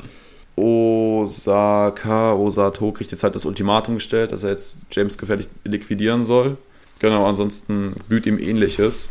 Der James macht einen erneuten, macht einen, doch macht einen Heli-Rundflug, glaube ich, über, über Ja. ein Trainingsgelände der japanischen Ninjas, weil James braucht Männer von Tanaka für diese Operation. Das ist ihm anscheinend jetzt schon bewusst, dass er diesmal das nicht Mhm. alleine wuppen kann. Und Felix Leiter steht ihm ja nicht zur Verfügung mit dem US-Militär, wie sonst immer. Ja, stimmt, der ist diesmal nicht am Start. Mhm, Deswegen braucht er halt Tanaka. Der bietet ihm auch die Ninjas an. Ähm, dann gibt es wilde Trainingssequenzen in verschiedenen Bereichen. Tatsächlich ist das genau das, was ich bei Liebesgrüße aus Moskau kritisiert hatte, dass das alles Ja. so super komprimiert war. Und hier hat man Ja. sich halt wirklich das Budget wahrscheinlich auch genommen und die Zeit und hat dann Und auch einige viele- Leute, es war nicht nur eine Handvoll, Ja. sondern man hatte wirklich, ja, richtig viele Statisten, sage ich jetzt einfach mal. Statisten und Standorte einfach, wo verschiedene Sachen demonstriert wurden, auch teilweise sehr anse also wirklich beeindruckend demonstriert wurden. James ist sehr positiv angetan von diesen Männern, kann es eigentlich gar nicht abwarten, loszulegen, aber äh, wie gesagt, das, die, die Ausbildung braucht noch ein bisschen. Die wird sowohl mit altertümlichen Waffen ausgeführt, aber auch mit ja, modernen, also Schuss, ja, Schusswaffen halt. Ja, Und insgesamt sollen halt 100 Stück als Stützpunkt auf diese Insel verlegt werden von offizieller Seite, so dass das jetzt nicht komisch ist, dass auf einmal 100 Ninjas vor Ort sind, sondern die da Genau. quasi einen Stützpunkt errichten. James bekommt dann noch äh, eine Raketenpistole in die Hand und eine äh, Raketenzigarette. Also haben wir irgendwie so eine Übernahme von Qs Das- ja, Aufgabenbereich Punkt. zu Tanaka. Finde ich schade. Weil ich finde, der Q hat ja schon seine Daseinsberechtigung und ich finde es auch immer sehr unterhaltsam und ich finde, es sind immer gut, bisher immer gelungene Szenen gewesen, wenn Q irgendwie aufgetaucht ist oder man die Unterhaltung zwischen Q und Bond hatte. Und ich finde es schade, dass dann Tanaka das übernimmt. Das hätte Q auch irgendwo noch in irgendeiner Sequenz, glaube ich, erledigen können. Wobei, vielleicht war er so genervt, dass er nicht mehr reisen wollte, keine Ahnung. Dass man Mhm. gesagt hat, es sollte lieber Tanaka machen. Aber ja, finde ich schade. Ja, Aber der, der dicke Otto kommt ja noch, nämlich James soll zum Japaner werden. Ja. Ey, wie, also, ja. Okay, äh, bevor das aber dann umgesetzt wird, kriegt er noch eine Offenbarung, nämlich, dass er verheiratet werden soll.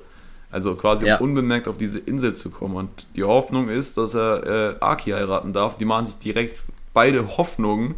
Und Tanaka sagt, nee, äh, du kriegst einen Pfannkuchen, also äh, du kriegst Ja, jemanden auf der und Insel. das finde ich, das finde ich auch echt ähm, rassistisch ein Stück weit, weil ich das finde, also zum einen finde ich es im Deutschen schon nicht gut mit dem Pancake oder Pfannkuchengesicht, aber im Englischen sagt er halt dann, she has a face like a pig und das finde ich kannst du halt echt nicht bringen. Ich weiß zwar auch nicht, warum das so übersetzt ist, also eigentlich ist ja die Originalsprache, aber boah, ich, also das finde ich, muss man dann schon nochmal ansprechen. Wir haben es jetzt schon oft thematisiert, aber ich finde, es geht nicht und auch aus damaliger Sicht nicht. Also, ja, Ja. Also wir können es dabei belassen, das wollte ich nur nochmal loswerden. Er will ihn ja eigentlich nur ver ver verarschen quasi, indem er sagt, Ja. hey, die äh, ist hässlich wie die Nacht. Und dabei Ja. ist sie ja tatsächlich sehr, sehr attraktiv. Ähm, Ja. Und äh, James ist natürlich dann komplett an angefressen, weil er das halt zehnmal wiederholt. Dass Und lässt es aber also- auch raushängen so die ganze Zeit, ne? Ja, aber dann kommt die Schönheits-OP. Und äh, ja, ja, also ich, ich das ist so, ist so übertrieben halt alles und es, es naja, es, ich möchte eigentlich gar nicht so viel dazu sagen. Ich finde es nicht, nicht gut. Ich finde es einfach nicht gut. Ja. Ja, und irgendwie, irgendwann ist er das später dann auch wieder los und man kriegt nie so richtig mit, wann er eigentlich seine, seine zweite Wandlung vom Saulus zum Paulus oder zurück zum Bond halt wieder hat. Also, weißt du, wie ich meine? Äh, Ja. irgendwann ist er halt einfach wieder Bond. Und es wird gar nicht so viel aus dieser, aus dieser Umwandlung eigentlich gemacht, wo man vielleicht dann Ja, auch, wenn man es schon macht, ja mehr hätte draus machen können. Genau dasselbe mit dem fingierten Tod. Es hat sich ja nichts Ja. geändert. Also es ist ja nichts Genau. anderes jetzt als Liebesgrüße aus Moskau, bla bla bla, außer anscheinend für Osato oder wie auch immer und Helga Brandt gewesen, die anscheinend diesen Schockierungsmoment hatten. Alle anderen war es ja vollkommen klar oder vollkommen egal. Ja. Und eben, man hätte dann auch über die Umwandlung schon nachdenken können, wenn er als Mr. Fischer zu Osato oder so in die Firma geht. Weil da hätte es ja Sinn gemacht, weil wie du sagst, Spectre weiß eigentlich, wie die Leute aussehen. Und wenn Mrs. Brandt die Nummer 11 ist, muss sie doch sicher wissen, wer James Bond ist. So. Und den auch erkennen. Egal, ob der jetzt als Herr Fischer kommt oder als Herr Bond. Ja, wie gesagt, ich finde, also auch die Verkleidung an sich ist äh, ein bisschen albern alles. Dann gibt's aber erstmal äh, Knick, Knack auf japanische Art mit Aki. Wichtig, weil er muss jetzt alles auf Japanisch können. Spannend tatsächlich, hingegen fand ich diesen Attentatsversuch auf James mit, Ja. dem, mit dem Faden und dem Gift, der misslingt und dann tatsächlich im letzten Moment Aki tötet. Mhm. Äh, auch ein spannendes Element, wieder mal ein spannendes Element, das bis dato Bond-Girl quasi aus dem Film rauszunehmen. Ja. Ha- Hatten Ja. wir in der Form auch nicht. Aber die stehen ja immer Schlange und man hat ja auch schon eine Hochzeit im Ausblick. Also äh, man weiß ja irgendwo schon, es kommt was nach, auf jeden Fall. Was mich aber dann stört, ähm, also wie gesagt, diese, diese ganze Sache mit dem, mit dem Gift und dem Faden, äh, es ist super kreativ. Ja. Auch, dass du es nicht runtertropfen lässt, sondern dass es so besser runterläuft, ist eigentlich, äh, eigentlich eine coole Idee. Ja. Ja, nur dass James in sofort dem Moment wach wird, wo Aki quasi den Tropfen schluckt und weiß, also dann kommt seine Instinkte und er ballert den Typen dann halt direkt ab. Aber James Ja. juckt's überhaupt nicht, dass Aki gerade tot ist. Also normalerweise geht er doch immer dann auf, auf Rachezug und, und dies und Ja. das und ist immer so schwer, aber bei ihr, ja, jetzt äh, will ich halt auf die Insel. Also pusht dann halt nochmal und Tanaka sagt, ja, geht noch nicht, wir brauchen noch ein bisschen. Und dann ist das Ja. Thema durch und Aki spielt überhaupt keine Rolle mehr. Ähm, dann haben wir so eine Trainingssequenz, wo ein erneuter Attentat auf James verübt wird. Also da ist halt eigentlich schon längst klar, dass die genau wissen, dass James Bond nicht tot ist. Mhm. Nun gut. Ähm, und auch als Asiate anscheinend sehr gut enttarnt werden kann. Ich, wie gesagt, er, ich finde, er wird dem Ruf als Asiate oder mit, mit dem Aussehen auch nicht wirklich gerecht. Ähm, ja. also er ist jetzt, sieht jetzt ja nicht groß verändert aus, außer vielleicht die Perücke. Die Augen hat man versucht, aber ja, Ja, Schwierig. dann auf jeden Fall, die Hochzeit steht vor der Tür. James hat überhaupt keinen Bock. Ja, da wird auch wieder mit dem Element gespielt. Ähm, welche ist denn jetzt sein? Anscheinend ist es eine, eine, Ja. eine größere Hochzeit, wo mehrere Leute zeitgleich heiraten und die ersten, ersten äh, Bräute sind es auf jeden Fall Ja. nicht, ähm, die auch deutlich älter sind. Und tatsächlich kriegt äh, James wieder so eine Disney-Prinzessin. Äh, die, die, die Kissy, glaube ich, heißt sie. Kissy Ja, Su- genau. Suzuki. Genau. was mir da aufgefallen ist, ist sowieso, dass Sean Connery im ganzen Film so also alt aussieht im Vergleich zu den mhm. vorangegangenen Filmen. Also wirklich, dass du das Gefühl hast, der Mann ist einfach vielleicht ein Tick zu alt für die Rolle gerade, dafür, dass es halt ein sehr aktiver Film ist. Ja, ja. Ähm, und so, als er da auf, auf seine Braut gewartet hat, also ich weiß nicht, ob der, warum, aber der steht da mit einem mit Buckel wie der Klöckner von Notre ja. Dame.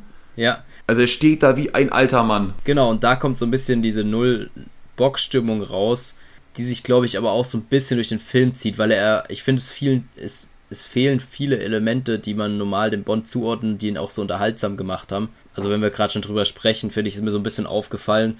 Und ich finde, da ist quasi in dieser Szene bringt er das alles, was sich so ein bisschen durch den Film zieht, an, an Lustlosigkeit zum Ausdruck. Es ist natürlich auch seine Absicht, würde ich sagen. Äh, das ist, soll ja da schon so sein, aber ich finde, es ist so ein bisschen doppelt, weil es halt im Film auch manchmal so rüberkommt, dass er mhm. nicht so dabei ist, wie er das schon war. Also mir haben einige Bond-Elemente gefehlt, auch so sein Witz und sein Charme. Aber können wir auch nachher bei der Bewertung sicher nochmal kurz ähm, ja. drauf eingehen dann. Ja, gut, also die Hochzeit, ich glaube, da brauchen wir jetzt nichts zu sagen, ist extra dann so ja. streng traditionell gehalten ja. und äh, wie gesagt, James positiv überrascht. An ihrer Stelle wäre ich eher enttäuscht, was ich da so einen alten Sack abbekomme. Aber gut. Spannend zu, zu ihr ist tatsächlich, ähm, dass ursprünglich, ich glaube, die Schauspielerin der Aki diese Rolle innehaben sollte und die der Kissy, die der Aki innehaben sollte. Mhm.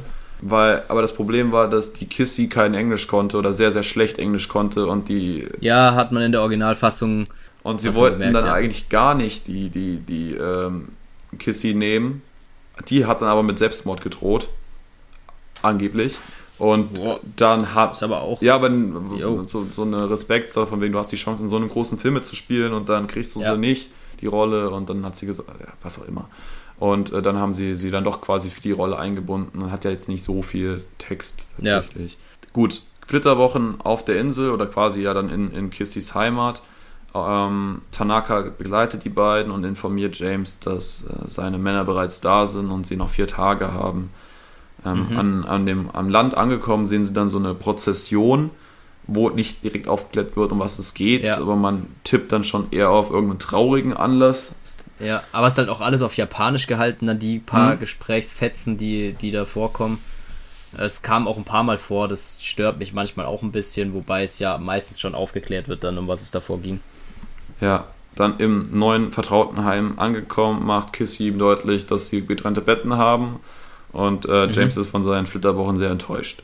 Aber da auch wieder so richtig wie so ein bockiges Kind im Deutschen, wo er dann irgendwie sagt so, ja, nee, dann habe ich jetzt auch keinen Bock mehr auf meine Austern, ihr könnt mich alle mal so in die Richtung. Mhm. Und, und das quasi alles so wie so hinschmeißt, so, so sinnbildlich äh, und, und echt die Schnauze voll hat so. Ja. Äh, also es hat ihm schon zugesetzt, dass er da nicht seine Flitterwochen bekommt.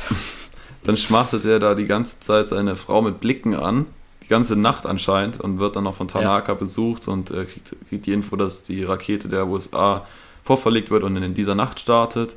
Es wurde aber auf der Insel halt noch nichts gefunden, was er ja. irgendwie weiterbringt. Und James, äh, die, die Frau von James, Kissy, sagt dann halt, dass ein Mädchen in einer Wasserhöhle gestorben ist, dass das auffällig mhm. ist. Und das war, glaube ich, auch die Prozession, die genau, war. Genau. Äh, das heißt, da wurde dann aufgeklärt, um was es eigentlich ging, genau. Mhm. Ähm, da machen sich die beiden in, in, in, der Morgendämmerung auf den Weg aufs Wasser, ähm, tun erstmal so, als würde sie irgendwie nach Muscheln tauchen oder ähnlichem ähm, und gehen dann in, die, in diese Bucht, äh, in diese Höhle eher rein. Ja, genau, und ähm, in der Höhle merkt James dann sofort, dass Gas, äh, also nach Gas riecht und äh, sie dann beide den Abgang übers Wasser, also durch, durch das Tauchen quasi wieder rausmachen, ja, bevor genau. sie dann halt auch noch das Zeitliche segnen. Dann geht es in die Analyse der Situation und äh, James vermutet, dass der Tunnel zum Vulkan führt. Und äh, beide machen sich dann auch direkt auf, nach der Wasserexkursion auf zum Wandertag, nämlich einmal den Vulkan hoch. Dann zwischenzeitlich ist das Dienstliche dann doch nicht mehr so wichtig, dann wird wieder ein bisschen rumgeknutscht, ähm, weil sie ihm dann doch verfällt. Währenddessen fliegt ein Heli vorbei und unterbricht die beiden, landet dann ja. wieder im, im Vulkan was James stutzig macht, weil er einfach sieht, okay, da geht ein Heli rein und kommt nicht wieder raus dann wird er da und drin man sein. Man sieht ihn auch nicht mehr. Ja, als sie dann zum Kraterrand hochlaufen. Was mega dumm tatsächlich auch von, von, von dieser Organisation ist, dass sie am helllichten Tag da ein Heli reinlanden lassen. Ja. Das, also, das kennt man ja auch im Fischerdorf Auch, dass der Heli sie nicht sieht. Ich meine, sie liegt im weißen Bikini da oben, ist jetzt auch nicht unauffällig. weil, wo ich mich eh gefragt habe, warum sie jetzt. Ja, gut, die hat nichts anderes dabei, aber er ist komplett eingekleidet und sie rennt halt die paar Höhenmeter, es werden mehrere hundert gewesen sein, halt im Bikini hoch. Mhm. Aber scheint ja zu funktionieren. Also der Wandertag geht weiter, sie kommen dann an den Kraterrand, dann haben wir kurz eine Blende in die USA, wo die Rakete startet. Und auf einmal ist es Nacht, als James und äh, ähm, ist dir auch aufgefallen. Kissy dann am, am Boden, also das Kraterboden angekommen sind. Anscheinend hat das dann nochmal einen halben Tag gedauert, ja. um da in den Krater reinzusteigen. Bis nach ganz unten anscheinend, weil oben standen sie ja noch am Tageslicht am Kraterrand. Mhm. Genau. Ähm, aber ja. James testet den Kraterboden und wirft erstmal einen Stein drauf, der natürlich abprallt, weil es Metall ist tatsächlich. Und geht dann auf den Boden, der sich dann zufällig öffnet, weil der Heli genau. wieder rausfliegt das ist der Moment, wo er äh, Kissy dann sagt, hier, äh, informier mal Tanaka und seine Leute, äh, ich gehe jetzt erstmal hier auf eigene Faust weiter ja. und äh, du, ja, informierst die anderen.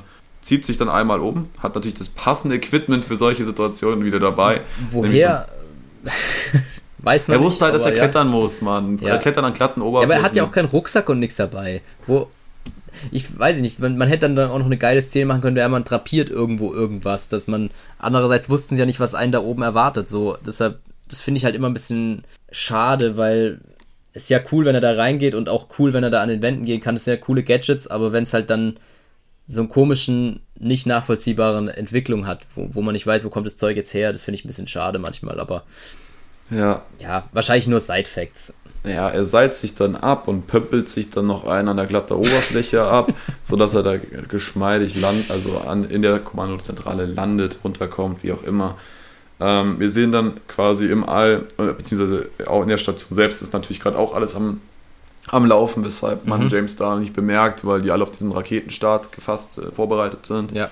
Hat dann eine Blende wieder zur US- Kapsel, die gerade die Umlaufbahn erreicht hat. Also man weiß, okay, das hat alles soweit funktioniert und die warten jetzt quasi einfach wieder darauf, dass ihr Ding verschwindet.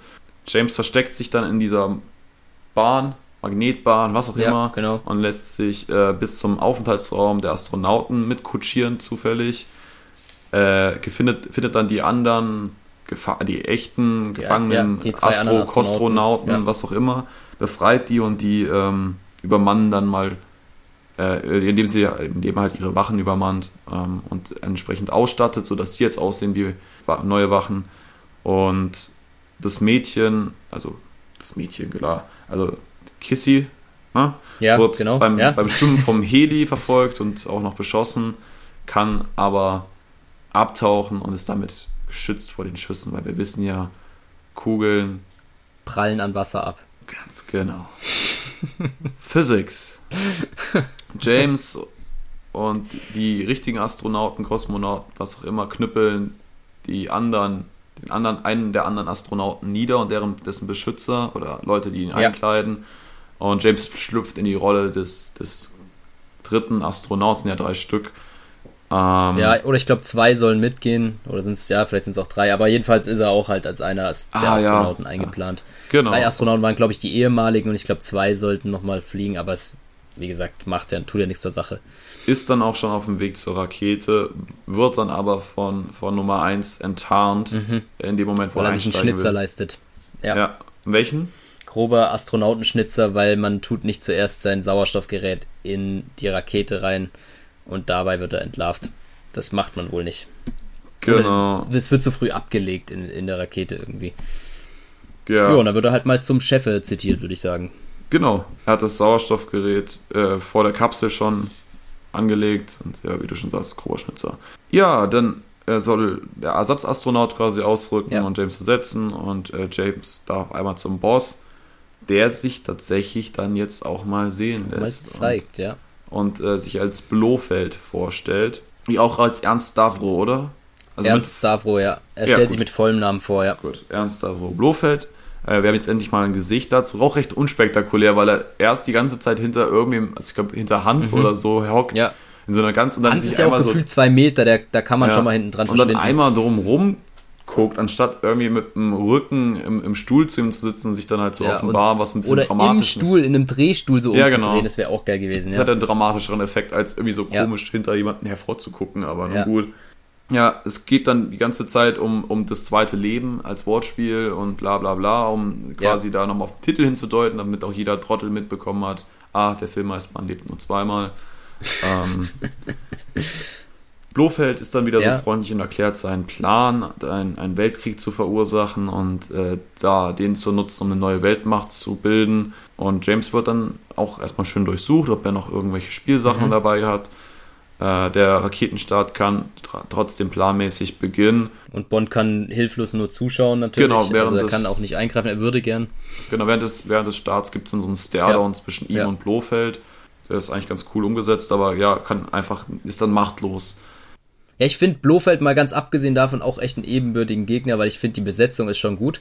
Mhm. Äh, ich finde, er macht schon was her als Bösewicht so, hat auch so ein paar charakteristische Merkmale, wo man sagt, yo, finde ich, erfüllt das schon ganz gut, was man vielleicht so als Bösewicht-Bild äh, im Kopf hat. Ähm, deshalb, ja, wie du sagst, der Staredown ist eigentlich, eigentlich ganz cool. Ich finde halt einfach nur zu wenig Rolle im Film eingenommen. Ja, auf jeden Fall, das ist klar, ganz klar ein Kritikpunkt. Ich denke eben, aus der Besetzung hätte man viel mehr machen können.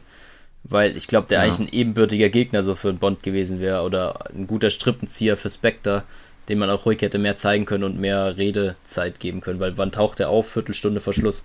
Mhm. So. Also zumindest wirklich als Person.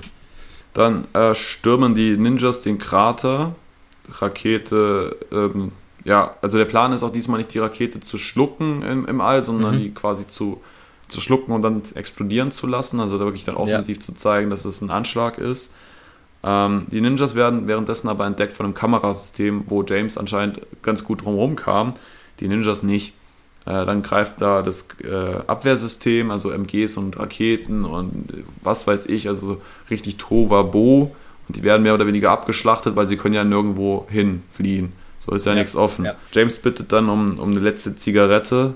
Äh, dann gibt es wieder mal einen netten Spruch zum Thema Rauchen kann tödlich sein. Und das ist eine von äh, Tanakas Raketenzigaretten, die er dann auf den Mann am Hebel abschießt. Genau. Diese Aber da passiert nicht viel mit dem Mann, außer dass er umkippt. Ja. Also ich dachte, die hätten einen größeren Effekt, die Dinger. Nee. Dieses Tovabo nutzt James auf, aus, um ähm, zum Hebel zum Rennen und den umzulegen, um halt quasi die, die Luke zu öffnen, sodass die Ninjas rein ja. können. Und genau. die Zeit, die die Luke tatsächlich offen ist, reicht aus, sodass die reinkommen können oder ein Teil zumindest reinkommen kann. Ja, und sich abseilen kann. Ja, aber James wird dann tatsächlich wieder überwältigt und mit der Pistole gestellt. Dann eine riesen Schießerei in dieser ganzen Anlage mit etlichen Explosionen. Also da knallt eigentlich alles. Ja. Ähm, äh, die Gradabdeckung wird auch noch aufgesprengt, damit der Rest reinkommen kann. Und äh, Blofeld lässt die Kommandobrücke dann durch Jalousien abschließen, abkapseln und sagt, okay, jetzt sind wir hier safe. Ja, genau. Ähm, Weiß ich nicht, aber ja, hat funktioniert erstmal. Äh, die, die, ähm, ja, die Kollegen, der, die Ninjas quasi, sind ja dann quasi drin und es gibt dieses ja. ganze Gemetzel. Ja, genau. Tanaka und Kissy sind auch natürlich mit dabei dann. Was ja, genau, die beiden sind. Ähm, ja. da mit einem mit dem, mit dem Samurai-Schwert gibt es dann auch noch Ach eine so, Szene. ja, stimmt. Ja. Das darf auch ja, nicht fehlen. Stimmt.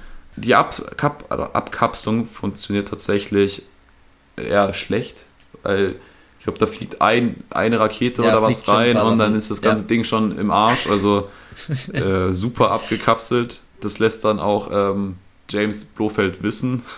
Dann nutzt die Zeit Hans, Blofeld, Osaka und Bond, um dann zum Privatbüro zu gehen.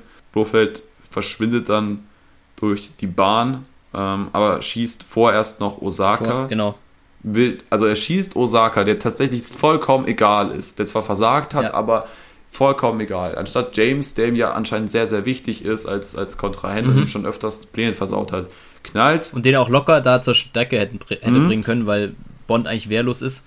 Genau, will dann, also er schießt Osaka, will dann Bond erschießt, nachdem er da wieder mhm. erzählt hat, wieso, weshalb, warum.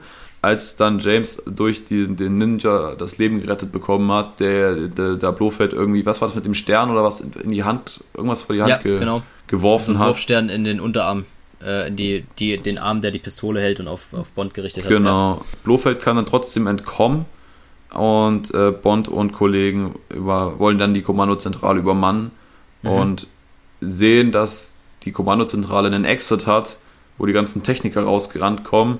äh, der dann halt nicht mehr so secret ist, wie er anscheinend sein sollte. Ja. Äh, und immer, du hast halt im Hintergrund eine riesen, riesen Schlacht, mehr oder weniger quasi mit, mit Dutzenden Ja, es wechselt immer so ein bisschen hin und her, genau. Man weiß auch gar nicht so richtig, wer die Oberhand hat tatsächlich. Im Büro von Blofeld kommt es zur Auseinandersetzung von, von Hans, weil er ist ja der Einzige, der noch übrig geblieben ist, und James. Hans ist sichtlich stärker, also ähnlich wie bei Goldfinger Oddjob, kann Bond da wenig entgegensetzen Ja. ähm, und schafft es dann wieder nur mehr, mehr schlecht als recht, Hans über die Brücke ins Wasser fallen zu lassen, der dann von den Fischis gefressen wird. Mhm. Hat sich aber vorher natürlich noch den Schlüssel gesichert, äh, den er braucht für. Oh, für was war's? Jetzt muss ich kurz Äh, um die, um die ähm, Zündung der ah, ja, Explosion genau, genau, auszulösen. klar. Ja, Genau. Ja, von Hat- der Rakete, die im Weltraum ist, ja. Genau, ganz vergessen. Äh, ich wollte einfach nur nochmal sagen, das Element mit den Piranhas fand ich tatsächlich gut, weil man das da nicht mehr so, so krass präsent hatte. Man immer schon gedacht hat, oh, James weiß ja noch gar nichts von seinem Glück, wenn er da reinplumpst. Stimmt, ja, stimmt. Genau. Ja, und auch die Finte, der Kampf war auch wieder, finde ich, ganz gut. Man hatte so ein bisschen das Gefühl, ähm, Hans hat die Oberhand und dann aber eine ganz gute Finte am Ende vom, vom Bond, sodass er ihn über den Rücken ins Piranha-Becken fördern kann. Mhm. Fand ich eigentlich auch ganz gut gemacht. Also sah wieder gut aus, der Kampf. Ja. Dann schafft James natürlich fünf Sekunden diesmal vor Schluss, nicht 007 Sekunden vorher. Ja, Ähm, ich hätte, ich hatte nämlich schon drauf gewettet, weil wir es letztes Mal ja auch angesprochen hatten, aber ja, die Rakete explodieren zu lassen, bevor sie zu nah an der Rakete der, der, der USA quasi ist. Ähm, und die Alarmstufe der Amis wird damit sofort aufgehoben. äh, Weil sie Mhm. Wo ich dass- mich auch- Ja, ja, sag kurz fertig, sorry, jetzt habe ich dich unterbrochen. auch alles gut. Ähm, einfach nur, dass die aufgehoben wurde, weil sie quasi sehen, dass das unbekannte Flugobjekt, was ja wieder auf ihr Ja. Ding zugesteuert ist, jetzt auf einmal verschwunden ist. Genau, und ich habe mich da die ganze Zeit gefragt, weil sie ja meinten, ey, wir müssen hier gleich eingreifen. Äh, Also die Amis am Boden haben irgendwie ihre Luftstreitkräfte in, in Bewegung gesetzt und da habe ich mich gefragt, wie die Luftstreitkräfte halt im Weltraum eingreifen wollen, weil sie ja da die ganzen Kampfflieger irgendwie eingesetzt haben, die werden ja nie in diese Höhe vordringen können. Mhm. Äh, Das hat, hat sich mir auch nicht erschlossen oder wollten die warten, bis die wieder runterkommen und sie dann abfangen. Ich, ich weiß es nicht, aber ja, war, war ja dann auch nicht mehr relevant. Eben, hat es ja gelöst. Da Blofeld sich denkt, hey, das ganze Ding fliegt hier quasi eh schon in die Luft, weil es tausend Explosionen im geschlossenen Raum gibt, äh, Ja. maximiere ich das Ganze, indem ich noch die Selbstzerstörung für die ganze Anlage auslöse.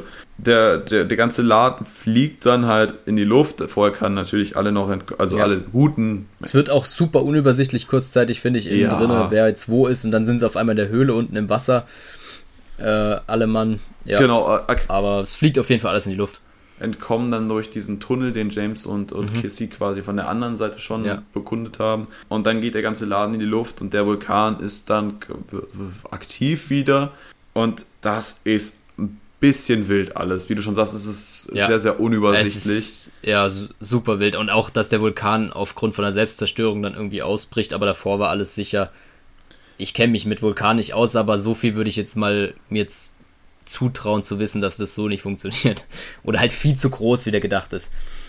Ja, mein Problem ist eher diese visuelle Darstellung des Vulkans, Ja. weil das ist eine Katastrophe. Und das kannst du mir nicht sagen, dass das damals nicht besser möglich war. Es läuft halt wie ein Zeitraffer, läuft die Lava da raus. ja, von dies, das sieht auch überhaupt nicht, also es sieht alles nicht realistisch aus. Es sieht Ja. halt- Und auch gefühlt wie in einem Loop, dass immer wieder dasselbe Bild abläuft von, Genau. Von der rauslaufenden Lava, ne? Also, ja, weiß ich nicht. Das war, das, also ich, das hat mich gar nicht abgeholt. Also das war noch schlimmer als die Raketen im All. Dann kommen just in the moment quasi Flugzeuge geflogen, die Rettungsinseln abwerfen ins Wasser. Äh, auf jeden Fall gutes Timing. James und Kissy teilen sich eine der Inseln und fragt dann erstmal, was mit den Flitterwochen ist. Und sagt dann auch noch, ja, ähm, so jetzt kann es ja losgehen, sie die werden uns ja nicht so schnell finden. Wir haben jetzt erstmal unsere Genau. Ruhe. Ja. Diesmal klappt es tatsächlich nicht so gut mit dem von wegen, als machen wir erstmal unser Ding und dann ähm, lassen wir uns hier retten. Dummerweise kommt da das U-Boot direkt unter ihnen aufgetaucht und äh, wir haben tatsächlich Ja. noch Glück, dass sie nicht aufgespießt werden, mehr oder weniger. Ja, es hätte auch passieren können, stimmt. Aber das darf Und- natürlich nicht passieren am Ende. und das ist natürlich das U-Boot, wo, wo M und Moneypenny und Co. an Bord sind, also das U-Boot aus, dem aus, der- aus dem Anfang des Films. Äh, und Moneypenny bekommt die Aufgabe, James zum Rapport zu beordern. Ja. was sie mit Freude tut, wahrscheinlich auch in dem Wissen, dass er, dass sie ihn einer Frau entreißen kann gerade und der Rapport jetzt wichtiger ist. Genau, und das ist dann auch das Ende. Ende und wir kriegen die Aussicht auf unseren nächsten Film, nämlich On Her Majesty's Secret Service, also ja. im Geheimdienst ihrer Majestät und der wird geil, da freue ich mich drauf. Gut, aber da sind wir ja. Dann bin ich ja schon gespannt, um da gleich wieder einzuhaken. Ich ja, bin ja, wie gesagt, immer der, der es nicht so gut kennt. es ist kein Goldfinger, aber ich mag den gern und den habe ich auch deutlich öfter geguckt, als beispielsweise hier man lebt nur zweimal. Ja. Aber wie gesagt, es ist immer so ein eigenes Empfinden. Ähm, wäre jetzt aber blöd, wenn wir jetzt immer alles versuchen schön zu reden. Ähm, das mhm. wäre ja auch nicht ehrlich. Nee, klar. Ich denke, man darf ja auch ein paar Sachen ansprechen, die dann. Es muss ja auch ein Mehrwert entstehen für alle was, was ich anfangs angeteasert hatte, nämlich ähm, warum Sean Connery uns jetzt für den nächsten Film nicht mehr erhalten bleibt, ähm, hatte viele Gründe, ähm, wahrscheinlich auch viel, was im Vorfeld gelaufen ist, aber gerade ja. bei diesem Japan-Dreh ging ihnen diese, die Fans halt extrem auf den Keks. Also es wurde halt super, super anstrengend. Der hatte gar keine Privatsphäre, konnte ich glaube, da sind sogar Bilder von ihm auf der Toilette veröffentlicht worden in Zeitungen ja. oder so. Also wenn es halt so einschneidend im Leben ist, dass du halt als Mensch gar nicht mehr gesehen wirst, sondern immer nur noch als die Rolle, die du spielst. Ich glaube, das hat ihn dazu veranlasst, mit vielen anderen Faktoren, die davor ja. eine Rolle gespielt haben, zu sagen, hey, das, das Ding ist jetzt für mich durch. Ähm, ich ja. möchte erstmal ähm, nichts damit zu tun haben. Ähm, ich habe meinen mein Dienst, also er hat ja fünf Filme abgeliefert. Was nur schwierig ja, ist, ich, dass es. Ich glaube, daher kommt dann auch so ein bisschen das Lustlose, weil sich das so glaube ich, kombiniert hat. Also die Infos, die du jetzt hattest, waren mir so ein bisschen neu, aber es, also ich habe schon auch gelesen, dass es wohl, dass er nicht mehr so richtig Bock hatte, damit zu machen. Er war halt verpflichtet noch für den Film und genau. ja, hat es halt dann durchgespielt, aber ja, war jetzt nicht sein größter Glanzpunkt, glaube ich. Nee, und problematisch ist einfach nur, dass die Rolle ja auf, also er die Rolle präsentiert hat von Anfang an, dass der ganze mhm. Merch, alles immer nur auf ihn zugeschustert war und man jetzt da so viel aufgefahren hat. Und wenn jetzt der Star sagt, er macht's nicht mehr, ist natürlich die Frage, wie kriegen wir das dann jetzt realisiert? Ja. Also kriegst ja. du jemanden, der überhaupt in die Fußstapfen reinpasst? Kannst du ein Skript so schreiben, dass das vollkommen okay ist, dass da jetzt ein anderer Darsteller auf einmal ist? Mhm. Ähm, also sehr, sehr spannende Fragen, die wir uns dann wahrscheinlich im nächsten im Film nochmal äh, genauer angucken. Aber ähm, ja, da hat man ja dann auch den direkten Vergleich so ein bisschen. Genau, aber einfach mal, dass man das äh, in Bezug setzen kann, weil es ist natürlich stellt sich dann wieder die Frage, dass er, warum ist er dann im, im siebten, siebten Film wieder am Start gewesen? Mhm, genau, ähm, eben. Ja. ja, aber ja, da kommen wir ja alles noch zu. Das ist jetzt erstmal nur, warum wir nächstes Mal, also in zwei Wochen, äh, George Lazenby begrüßen dürfen und nicht mehr Sean Connery. Genau, ähm, ich denke, unser Fazit zum Film verarbeiten wir einfach in Anbetracht der Zeit mal wieder in ja. unserem kleinen Ranking. Ich wiederhole es für euch natürlich gerne nochmal. Wir haben sieben Kategorien für unser 007. Mögliche Punkte sind zwischen 0 und 10. Somit kommen wir auf 70 mögliche Gesamtpunkte. Derzeitiger Spitzenreiter ist Goldfinger bei uns beiden bei dir mit einer Punktzahl von 56 von 70 möglichen Punkten, bei mir mit 63 von 70 möglichen Punkten. Leon, erzähl mir doch mal was zu deinen Punkten bezüglich der Songauswahl, also der Titelsongauswahl und ja. der Sequenz dazugehörig. Titelsequenz, wir haben es ja auch relativ ausgiebig durchgenommen am Anfang. Ähm, fand ich cool. Also es war so ein bisschen ein Übergang aus dem Alten, aber man hat sich neue Sachen überlegt. Das hat mir eigentlich ganz gut gefallen daran. Äh, wie gesagt, Musik bleibt mir jetzt nicht haften, so ist, ist kein so voll passender Song und was mich vor allen Dingen schon gestört hat, ich wurde halt, ich kam überhaupt nicht rein in das Bond-Ding, einfach auch weil das Bond-Theme da drin gefehlt hat, was mich persönlich echt stark stört und auch einige Punkte kostet und deshalb sind wir hier bei 6 von 10. Auch wenn sie sich einige neue Sachen überlegt haben, aber ich, ich finde es, also es hat mich schon echt ein bisschen enttäuscht, weil ich finde, dadurch kommst du ja auch so rein in den ganzen Film mag hart klingen. Vielleicht liebäugig ich noch so knapp zur 7, aber mehr ist da nicht zu holen. Also das, nee. Aber da bin ich ja, das, bin ich hart heute. Das finde ich tatsächlich lustig, weil ich glaube, ich den, den, das ganze Ding besser, also im, im Reden positiver vorgehoben habe als du. Ich gebe aber nur 5 Punkte, weil mich der Song halt, also ich, ich, der hat ein paar Nostalgiepunkte bekommen Äh, Ja. Wie gesagt, die visuelle Aufbereitung finde ich ganz ansprechend. Aber der hat mich einfach nicht ab genug abgeholt. Es ist zu, zu, zu eintönig, zu, zu sehr in derselben Stimmlage und Ja, ja, so, so ein Einschlafsong für mich. Und ja, kein, also das erwarte ich nicht von einem Bond-Song. Das Theme ist immer schön, wenn es dabei ist, aber wenigstens, dass da ein bisschen Action, Action transportiert wird, mal ein bisschen eingestimmt wird auf das, was Ja. da kommt, da möchte ich was hören und ja, das war jetzt eher so, na, ist ganz nett und wie gesagt, hat ja so einen Nostalgiefaktor im Bereich Bond, aber mir war es zu wenig, deswegen. soll ja auch die Leistung zum Song auch Ja. gar nicht schmälern, nur Nee. für, den, für den Film halt einfach nicht passen. So. Genau. Und, und ich kann auch jeden verstehen, der sagt, ja, der Song gefällt mir und so, aber Mhm. wir bewerten es jetzt ja mal aus der Bond-Sicht. So. Ähm, und das ist natürlich nur unsere Meinung, muss man ja auch immer dazu sagen. Der Bond-Darsteller, der dürfte ja bei dir diesmal auch nicht so gut weggekommen sein, der gute Nee. Sean. Tatsächlich nicht. Ich war ja da immer, glaube ich, relativ ähnlich unterwegs, die, die letzten Bond-Filme, aber diesmal habe ich 6 von 10 gegeben. Wirkt auf mich einfach wie so ein bisschen trotziges Kind teilweise, so auch genervt von allem so ein bisschen. War natürlich in manchen Szenen auch so gewollt. Was mir aber auch total fe- fehlt, ist so dieser britische Humor oder diese flotten Sprüche, die er auch schon gerne mal bringt. Die hat er eigentlich nur bei Moneypenny in der Anfangsszene. Äh, ich finde, ansonsten geht's, fällt es komplett eigentlich weg und ich finde, das hat Bond auch voll ausgemacht für mich persönlich bisher. Äh, ja, deshalb 6 von 10 Punkten und ja, halte ich es mal so kurz. Okay, ich bin ebenfalls bei 6 von 10 Punkten. Aus quasi denselben Gründen. Also ich brauche es jetzt ganz kurz nochmal erwähnen. Das ist der Humor, der, den ich ebenfalls nicht so präsent finde wie in, in anderen Teilen.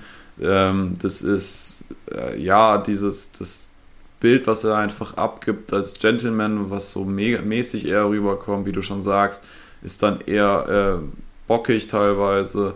Und er wirkt halt wirklich wie zehn Jahre älter im Vergleich auch zu Feuerball von mir aus. Und hey, das will ich halt, also ist, Alter ist ja eigentlich egal, aber du willst ja irgendjemanden in so einer Rolle sehen, der, der dynamisch ist, der, der, ja. der. ja, wenn er 70 ist und, und Ja. die Rolle noch ausfüllt, ist ja trotzdem cool, aber dann musst du die Action halt auch bringen. So, Ja. und die, ja, Es- finde ich, fehlt auch. Ja, also da war den anderen, an den anderen vier Filmen meiner Meinung nach besser und deswegen gibt es jetzt Ja. da mal nur sechs Punkte, was ja immer noch Ist ja immer noch über der Hälfte. äh, überdurchschnittlich ist. Das Genau. Bond Girl, das macht es natürlich schwierig. Jetzt glaube ich, müssten wir tatsächlich mal zwei reinnehmen. Einmal die, die, die, ähm, die gute Aki und einmal die Kissy Mhm. als Kombination. Oder willst du sagen, würdest du sagen, du willst nur die Aki bewerten, weil die Kissy jetzt nur wirklich nicht so viel Screentime hatte?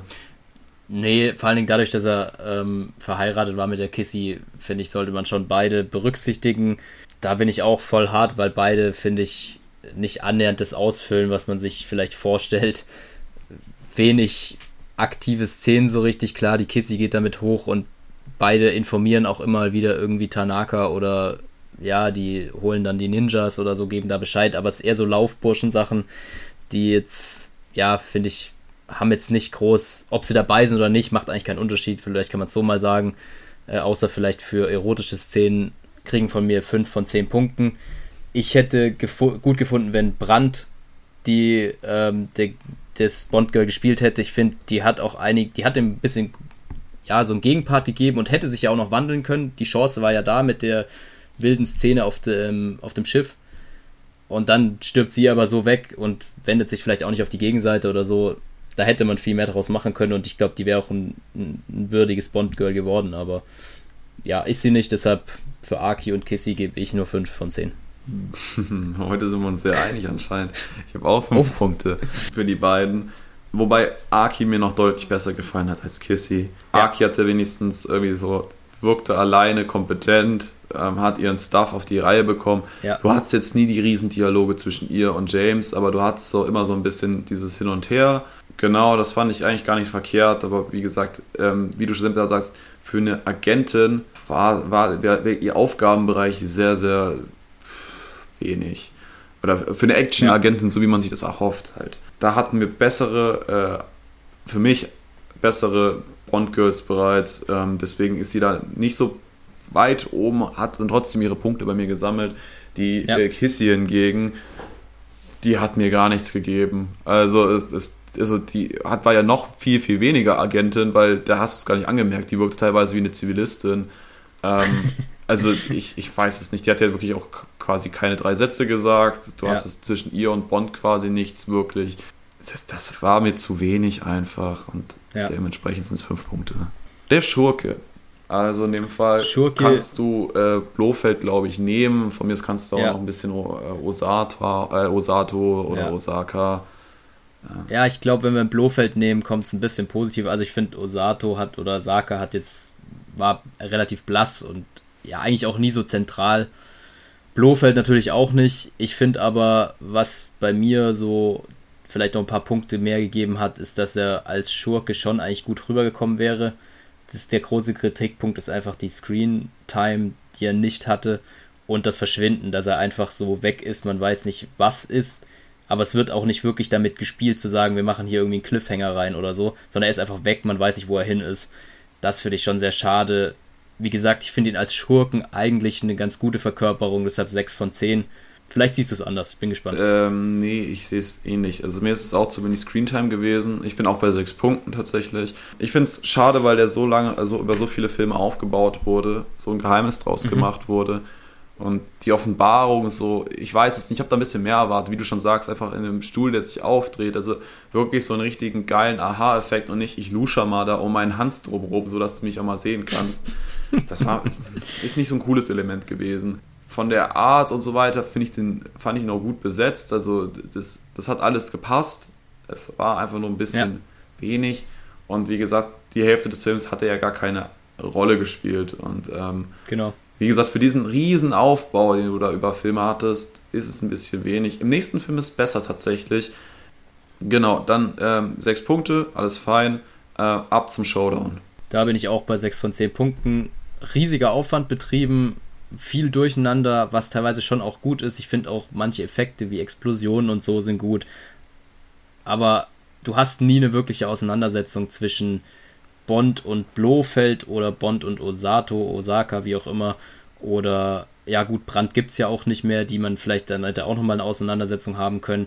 Und ich finde, dadurch fehlt dem Ganzen sowas, wo wirklich beide Seiten oder die zentralen Figuren von beiden Seiten, in dem Fall MI6 und Spectre, aufeinandertreffen äh, und so wirklich entschieden wird. Ähm, wie gesagt, so im Großen und Ganzen schon cool gemacht, mit viel Aufwand auch, aber es fehlt mir so der wirkliche Showdown, wenn du verstehst, wie ich meine. Äh, deshalb, ja, machen wir es da mit 6 von 10 halt. Ich bin bei sieben Punkten. Ich fand den Aufwand, den sie da betrieben haben, auf jeden Fall äh, aller Ehren wert. Also die Kulisse da so äh, wirklich dann explodieren zu lassen, ähm, wirklich mit super vielen Explosionen zu spielen. Es war mir vielleicht die eine oder andere zu viel, weil du, wie du schon sagst, es wurde dann irgendwann sehr chaotisch.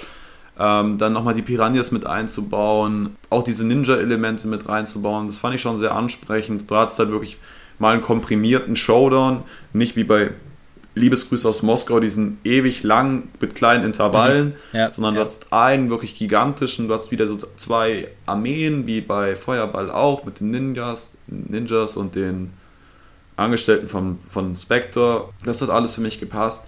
Äh, die Location hat für mich gepasst. Es war mir aber auch teilweise zu, zu bunt und äh, Blofeld ist tatsächlich auch nicht so gut weggekommen, fand ich, weil sie Ja. wollten ihn ja gerne überleben lassen und noch verschwinden lassen, sodass er Ja, nicht ja. stirbt oder so. Ähm, aber das war alles so, so unrühmlich und der Hans hat mir auch zu wenig gegeben. Also äh, schön, dass der Typ einen Namen hatte. Äh, eine große Rolle hatte er nicht gespielt. Ähm, ja, genau, deswegen äh, bin ich bei sieben Punkten. Ich fand es gut. Ähnlich gut wie Feuerball tatsächlich. Oder ähm, deswegen sind es sieben Punkte. Dann haben wir als vorletztes noch die Schauplätze. Schauplätze, da gebe ich dafür tatsächlich 7 von 10, weil ich es fand, es waren viele unterschiedliche dabei. Mir hat in der ersten Hälfte zum Beispiel auch Tokio ganz gut gefallen. Da wurde jetzt zwar nichts groß draus gemacht, aber einfach mal so einen Schauplatz mit reinzunehmen. Ähm, dann, man hat schon das typisch Japanische mit aufgegriffen mit den Zimmern. Vielleicht ein Ticken zu häufig, aber ja, man hat diese Wände zum Beispiel ein paar Mal mit dabei, wo er dann auch zweimal ja durch ist und so. Ja, ähm, fand es aber trotzdem cool, weil vieles Verschiedene abgebildet wurde. Ich habe mich tatsächlich gefragt, wo Gibraltar drin war, weil sie da ja so gesehen nicht vor Ort waren.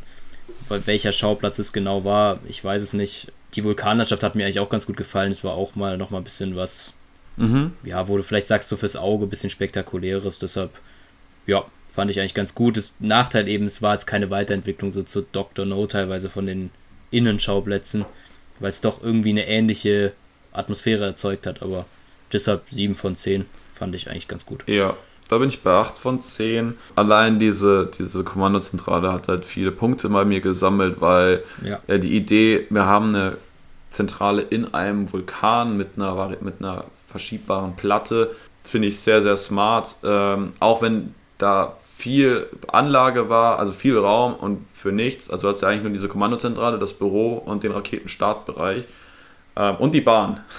Aber die, auch die Bahn, das sind halt Ja, auch so Details. Äh, darf auch erwähnt werden. ja. ähm, das, das fand ich sehr cool und ich glaube, da wurde- ist viel Arbeit reingeflossen und das ähm, ist bei mir gut angekommen. Die, das Asia-Setting einfach mal reinzubringen, das hat man halt ein bisschen totgeritten, leider Gottes. Also hat es halt wirklich gar keinen Kontrast Ja. dazu. Fand ich sehr, sehr ansprechend. Trotzdem, die, das Trainingsgelände und all so Geschichten, das fand ich sehr smart. Ähm, auch die Idee, das Sachen im, im All spielen zu lassen, auch wenn die Umsetzung jetzt ein bisschen schwierig war. Ähm, Ja. Aber du hast halt echt so viele Ideen mit reingebracht und, und ähm, ja, deswegen die Schauplätze, daran hat es auf jeden Fall nicht gelegen, dass der, dass der Film bei mir jetzt vielleicht nicht so gut angekommen ist. Ähm, ja, nee, sehe ich genauso bei mir auch. Genau, Ja. sind acht. So, letzte Kategorie, die Story dann einmal bitte. Storyline äh, fand ich auch, ah, konnte man gut folgen. Mir hat es vor allen Dingen zur Hälfte eigentlich ziemlich gut gefallen. Klar, jetzt mal vielleicht ausgeklammert, ihr irgendwie mit Magneten Autos wegheben und so. Aber ich fand's echt ganz cool und auch schlüssig. Und eben dann auch durch die verschiedenen Schauplätze konnte man trotzdem gut folgen, dass man so hin und her gesprungen ist. Fand ich, fand ich, hat mir gut gefallen. Das kriegt von mir auch 7 von 10. Wie gesagt, so manche Gadgets haben mir so ein bisschen vielleicht gefehlt oder waren mir ein bisschen zu viel, äh, dass, dass da irgendwie, ja, dass man es nicht ganz nachvollziehen konnte und so ein bisschen die Spannung hat mir gefehlt in manchen äh, Szenen. Allerdings hat man diesmal so ein bisschen versucht, den Zuschauer zusammen mit Bond, glaube ich, das gleichzeitig erfahren zu lassen. Also man wusste jetzt nicht immer super viel mehr. Ich finde, es gibt vielleicht auch noch mal ein paar Punkte, ohne dass es jetzt groß spektakulär war. Und deshalb glaube ich, ist mit 7 von 10 ganz, ganz gut eingeordnet. Ähm, Ich bin Ja. einen Punkt drüber, ich bin bei 8. Ja, also die, die Grundstory zu sagen, hey, wir haben den Wettkampf ums All gerade zu dieser Zeit, wir haben den äh, Kalten Krieg und wir nutzen das beides aus und machen daraus eine Story, fand ich gut, fand ich sehr gut. Vielleicht auch gar nicht so krass unrealistisch, weiß ich nicht. Fand ich auf jeden Fall einen coolen Kniff und das dann wieder als Erpressungsmittel zu nutzen, um dass Spectre sich refinanzieren kann und auch ihren Machtstatus ausarbeitet. Ähm, alles sinnig. Wie du schon sagst, dieses, äh, wir wissen jetzt nicht alles im Vorfeld, ist aber jetzt auch nicht dieses ries der riesen Plothole da. Ähm, Ja. Das gehört natürlich auch zur Wahrheit. Das passt alles. Äh, auch dieser Verlauf, wir lernen Tanaka kennen als neue Ansprechperson. Es ist nicht immer nur Felix Leiter, der anscheinend äh, Gott und die Welt kennt, sondern es gibt anscheinend auch andere kompetente Menschen auf diesem Planeten. Little Nelly und sowas einzubauen, diesen Helikopterkampf, das finde ich tatsächlich sehr, sehr smart. Was mir, wie gesagt, negativ aufgestoßen ist, ist einmal, wa- warum James jetzt sterben musste. Das hatte irgendwie wenig Effekt, ähm, wurde aber ein riesen Ge Gebese drum gemacht. Ähm, und Ja. diese Blofeld, wie, wie binde ich Blofeld ein, da hätte man vielleicht auch ein bisschen mehr rausziehen können, meiner Meinung nach. Äh, Das sind so ein paar kleinere Minuspunkte und du hattest jetzt, wie gesagt, diesen riesen Plothole, dass am Ende doch nicht alles so ist, wie es scheint und doch irgendwie anders dahinter steckt oder so. Äh, Das hattest du leider auch nicht. Deswegen gibt es einen zwei Punkte Abzug, aber wir sind bei acht Ja. und das äh, lässt sich sehen.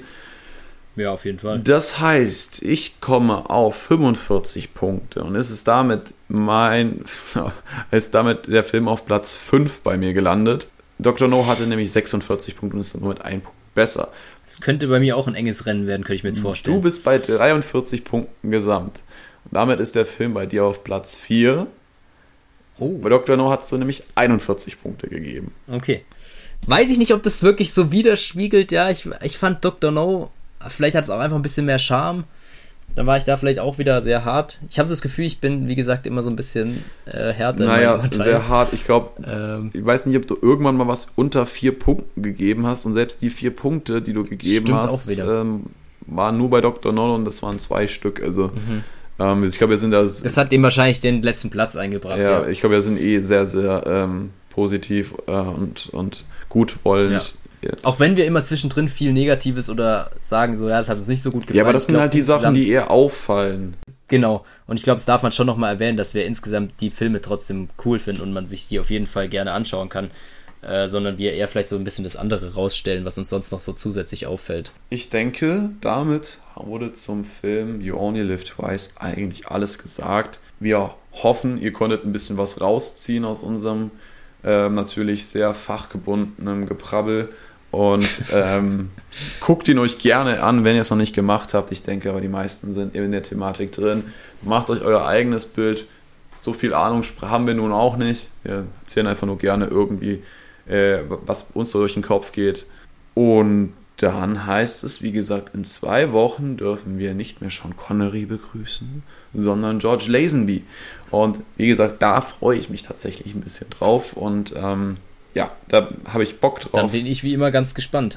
äh, wenn du dich schon drauf freust, bin ich, ja, ich schaue ihn glaube ich auch wieder zum ersten Mal, sagt mir zumindest, hätte ich jetzt nichts im Kopf, wie immer. ich glaube gerade die Älteren ist bei mir die Chance groß, dass ich es noch nicht gesehen habe, insofern freue ich mich drauf. Super. Ihr Lieben, ich hoffe, ihr konntet wieder bis zum Ende durchhören, ähm, hattet äh, ein bisschen Unterhaltung an eurem Tag und wir dürfen euch dann in zwei Wochen wieder begrüßen, aber jetzt erstmal verabschieden. Also, genau. Leon, dir vielen lieben Dank für das nette Gespräch mit sehr fachspezifischem Inhalt. Lob mich mal nicht zu hoch, aber ich bedanke mich auch. Ich glaube, von dir kam mehr fachspezifisches. Ah. Äh, Freue mich, wenn es allen gefallen hat und ja, hoffe, ihr schaltet nächstes Mal wieder ein. In diesem Sinne, bis zum nächsten Mal. Bis zum nächsten Mal.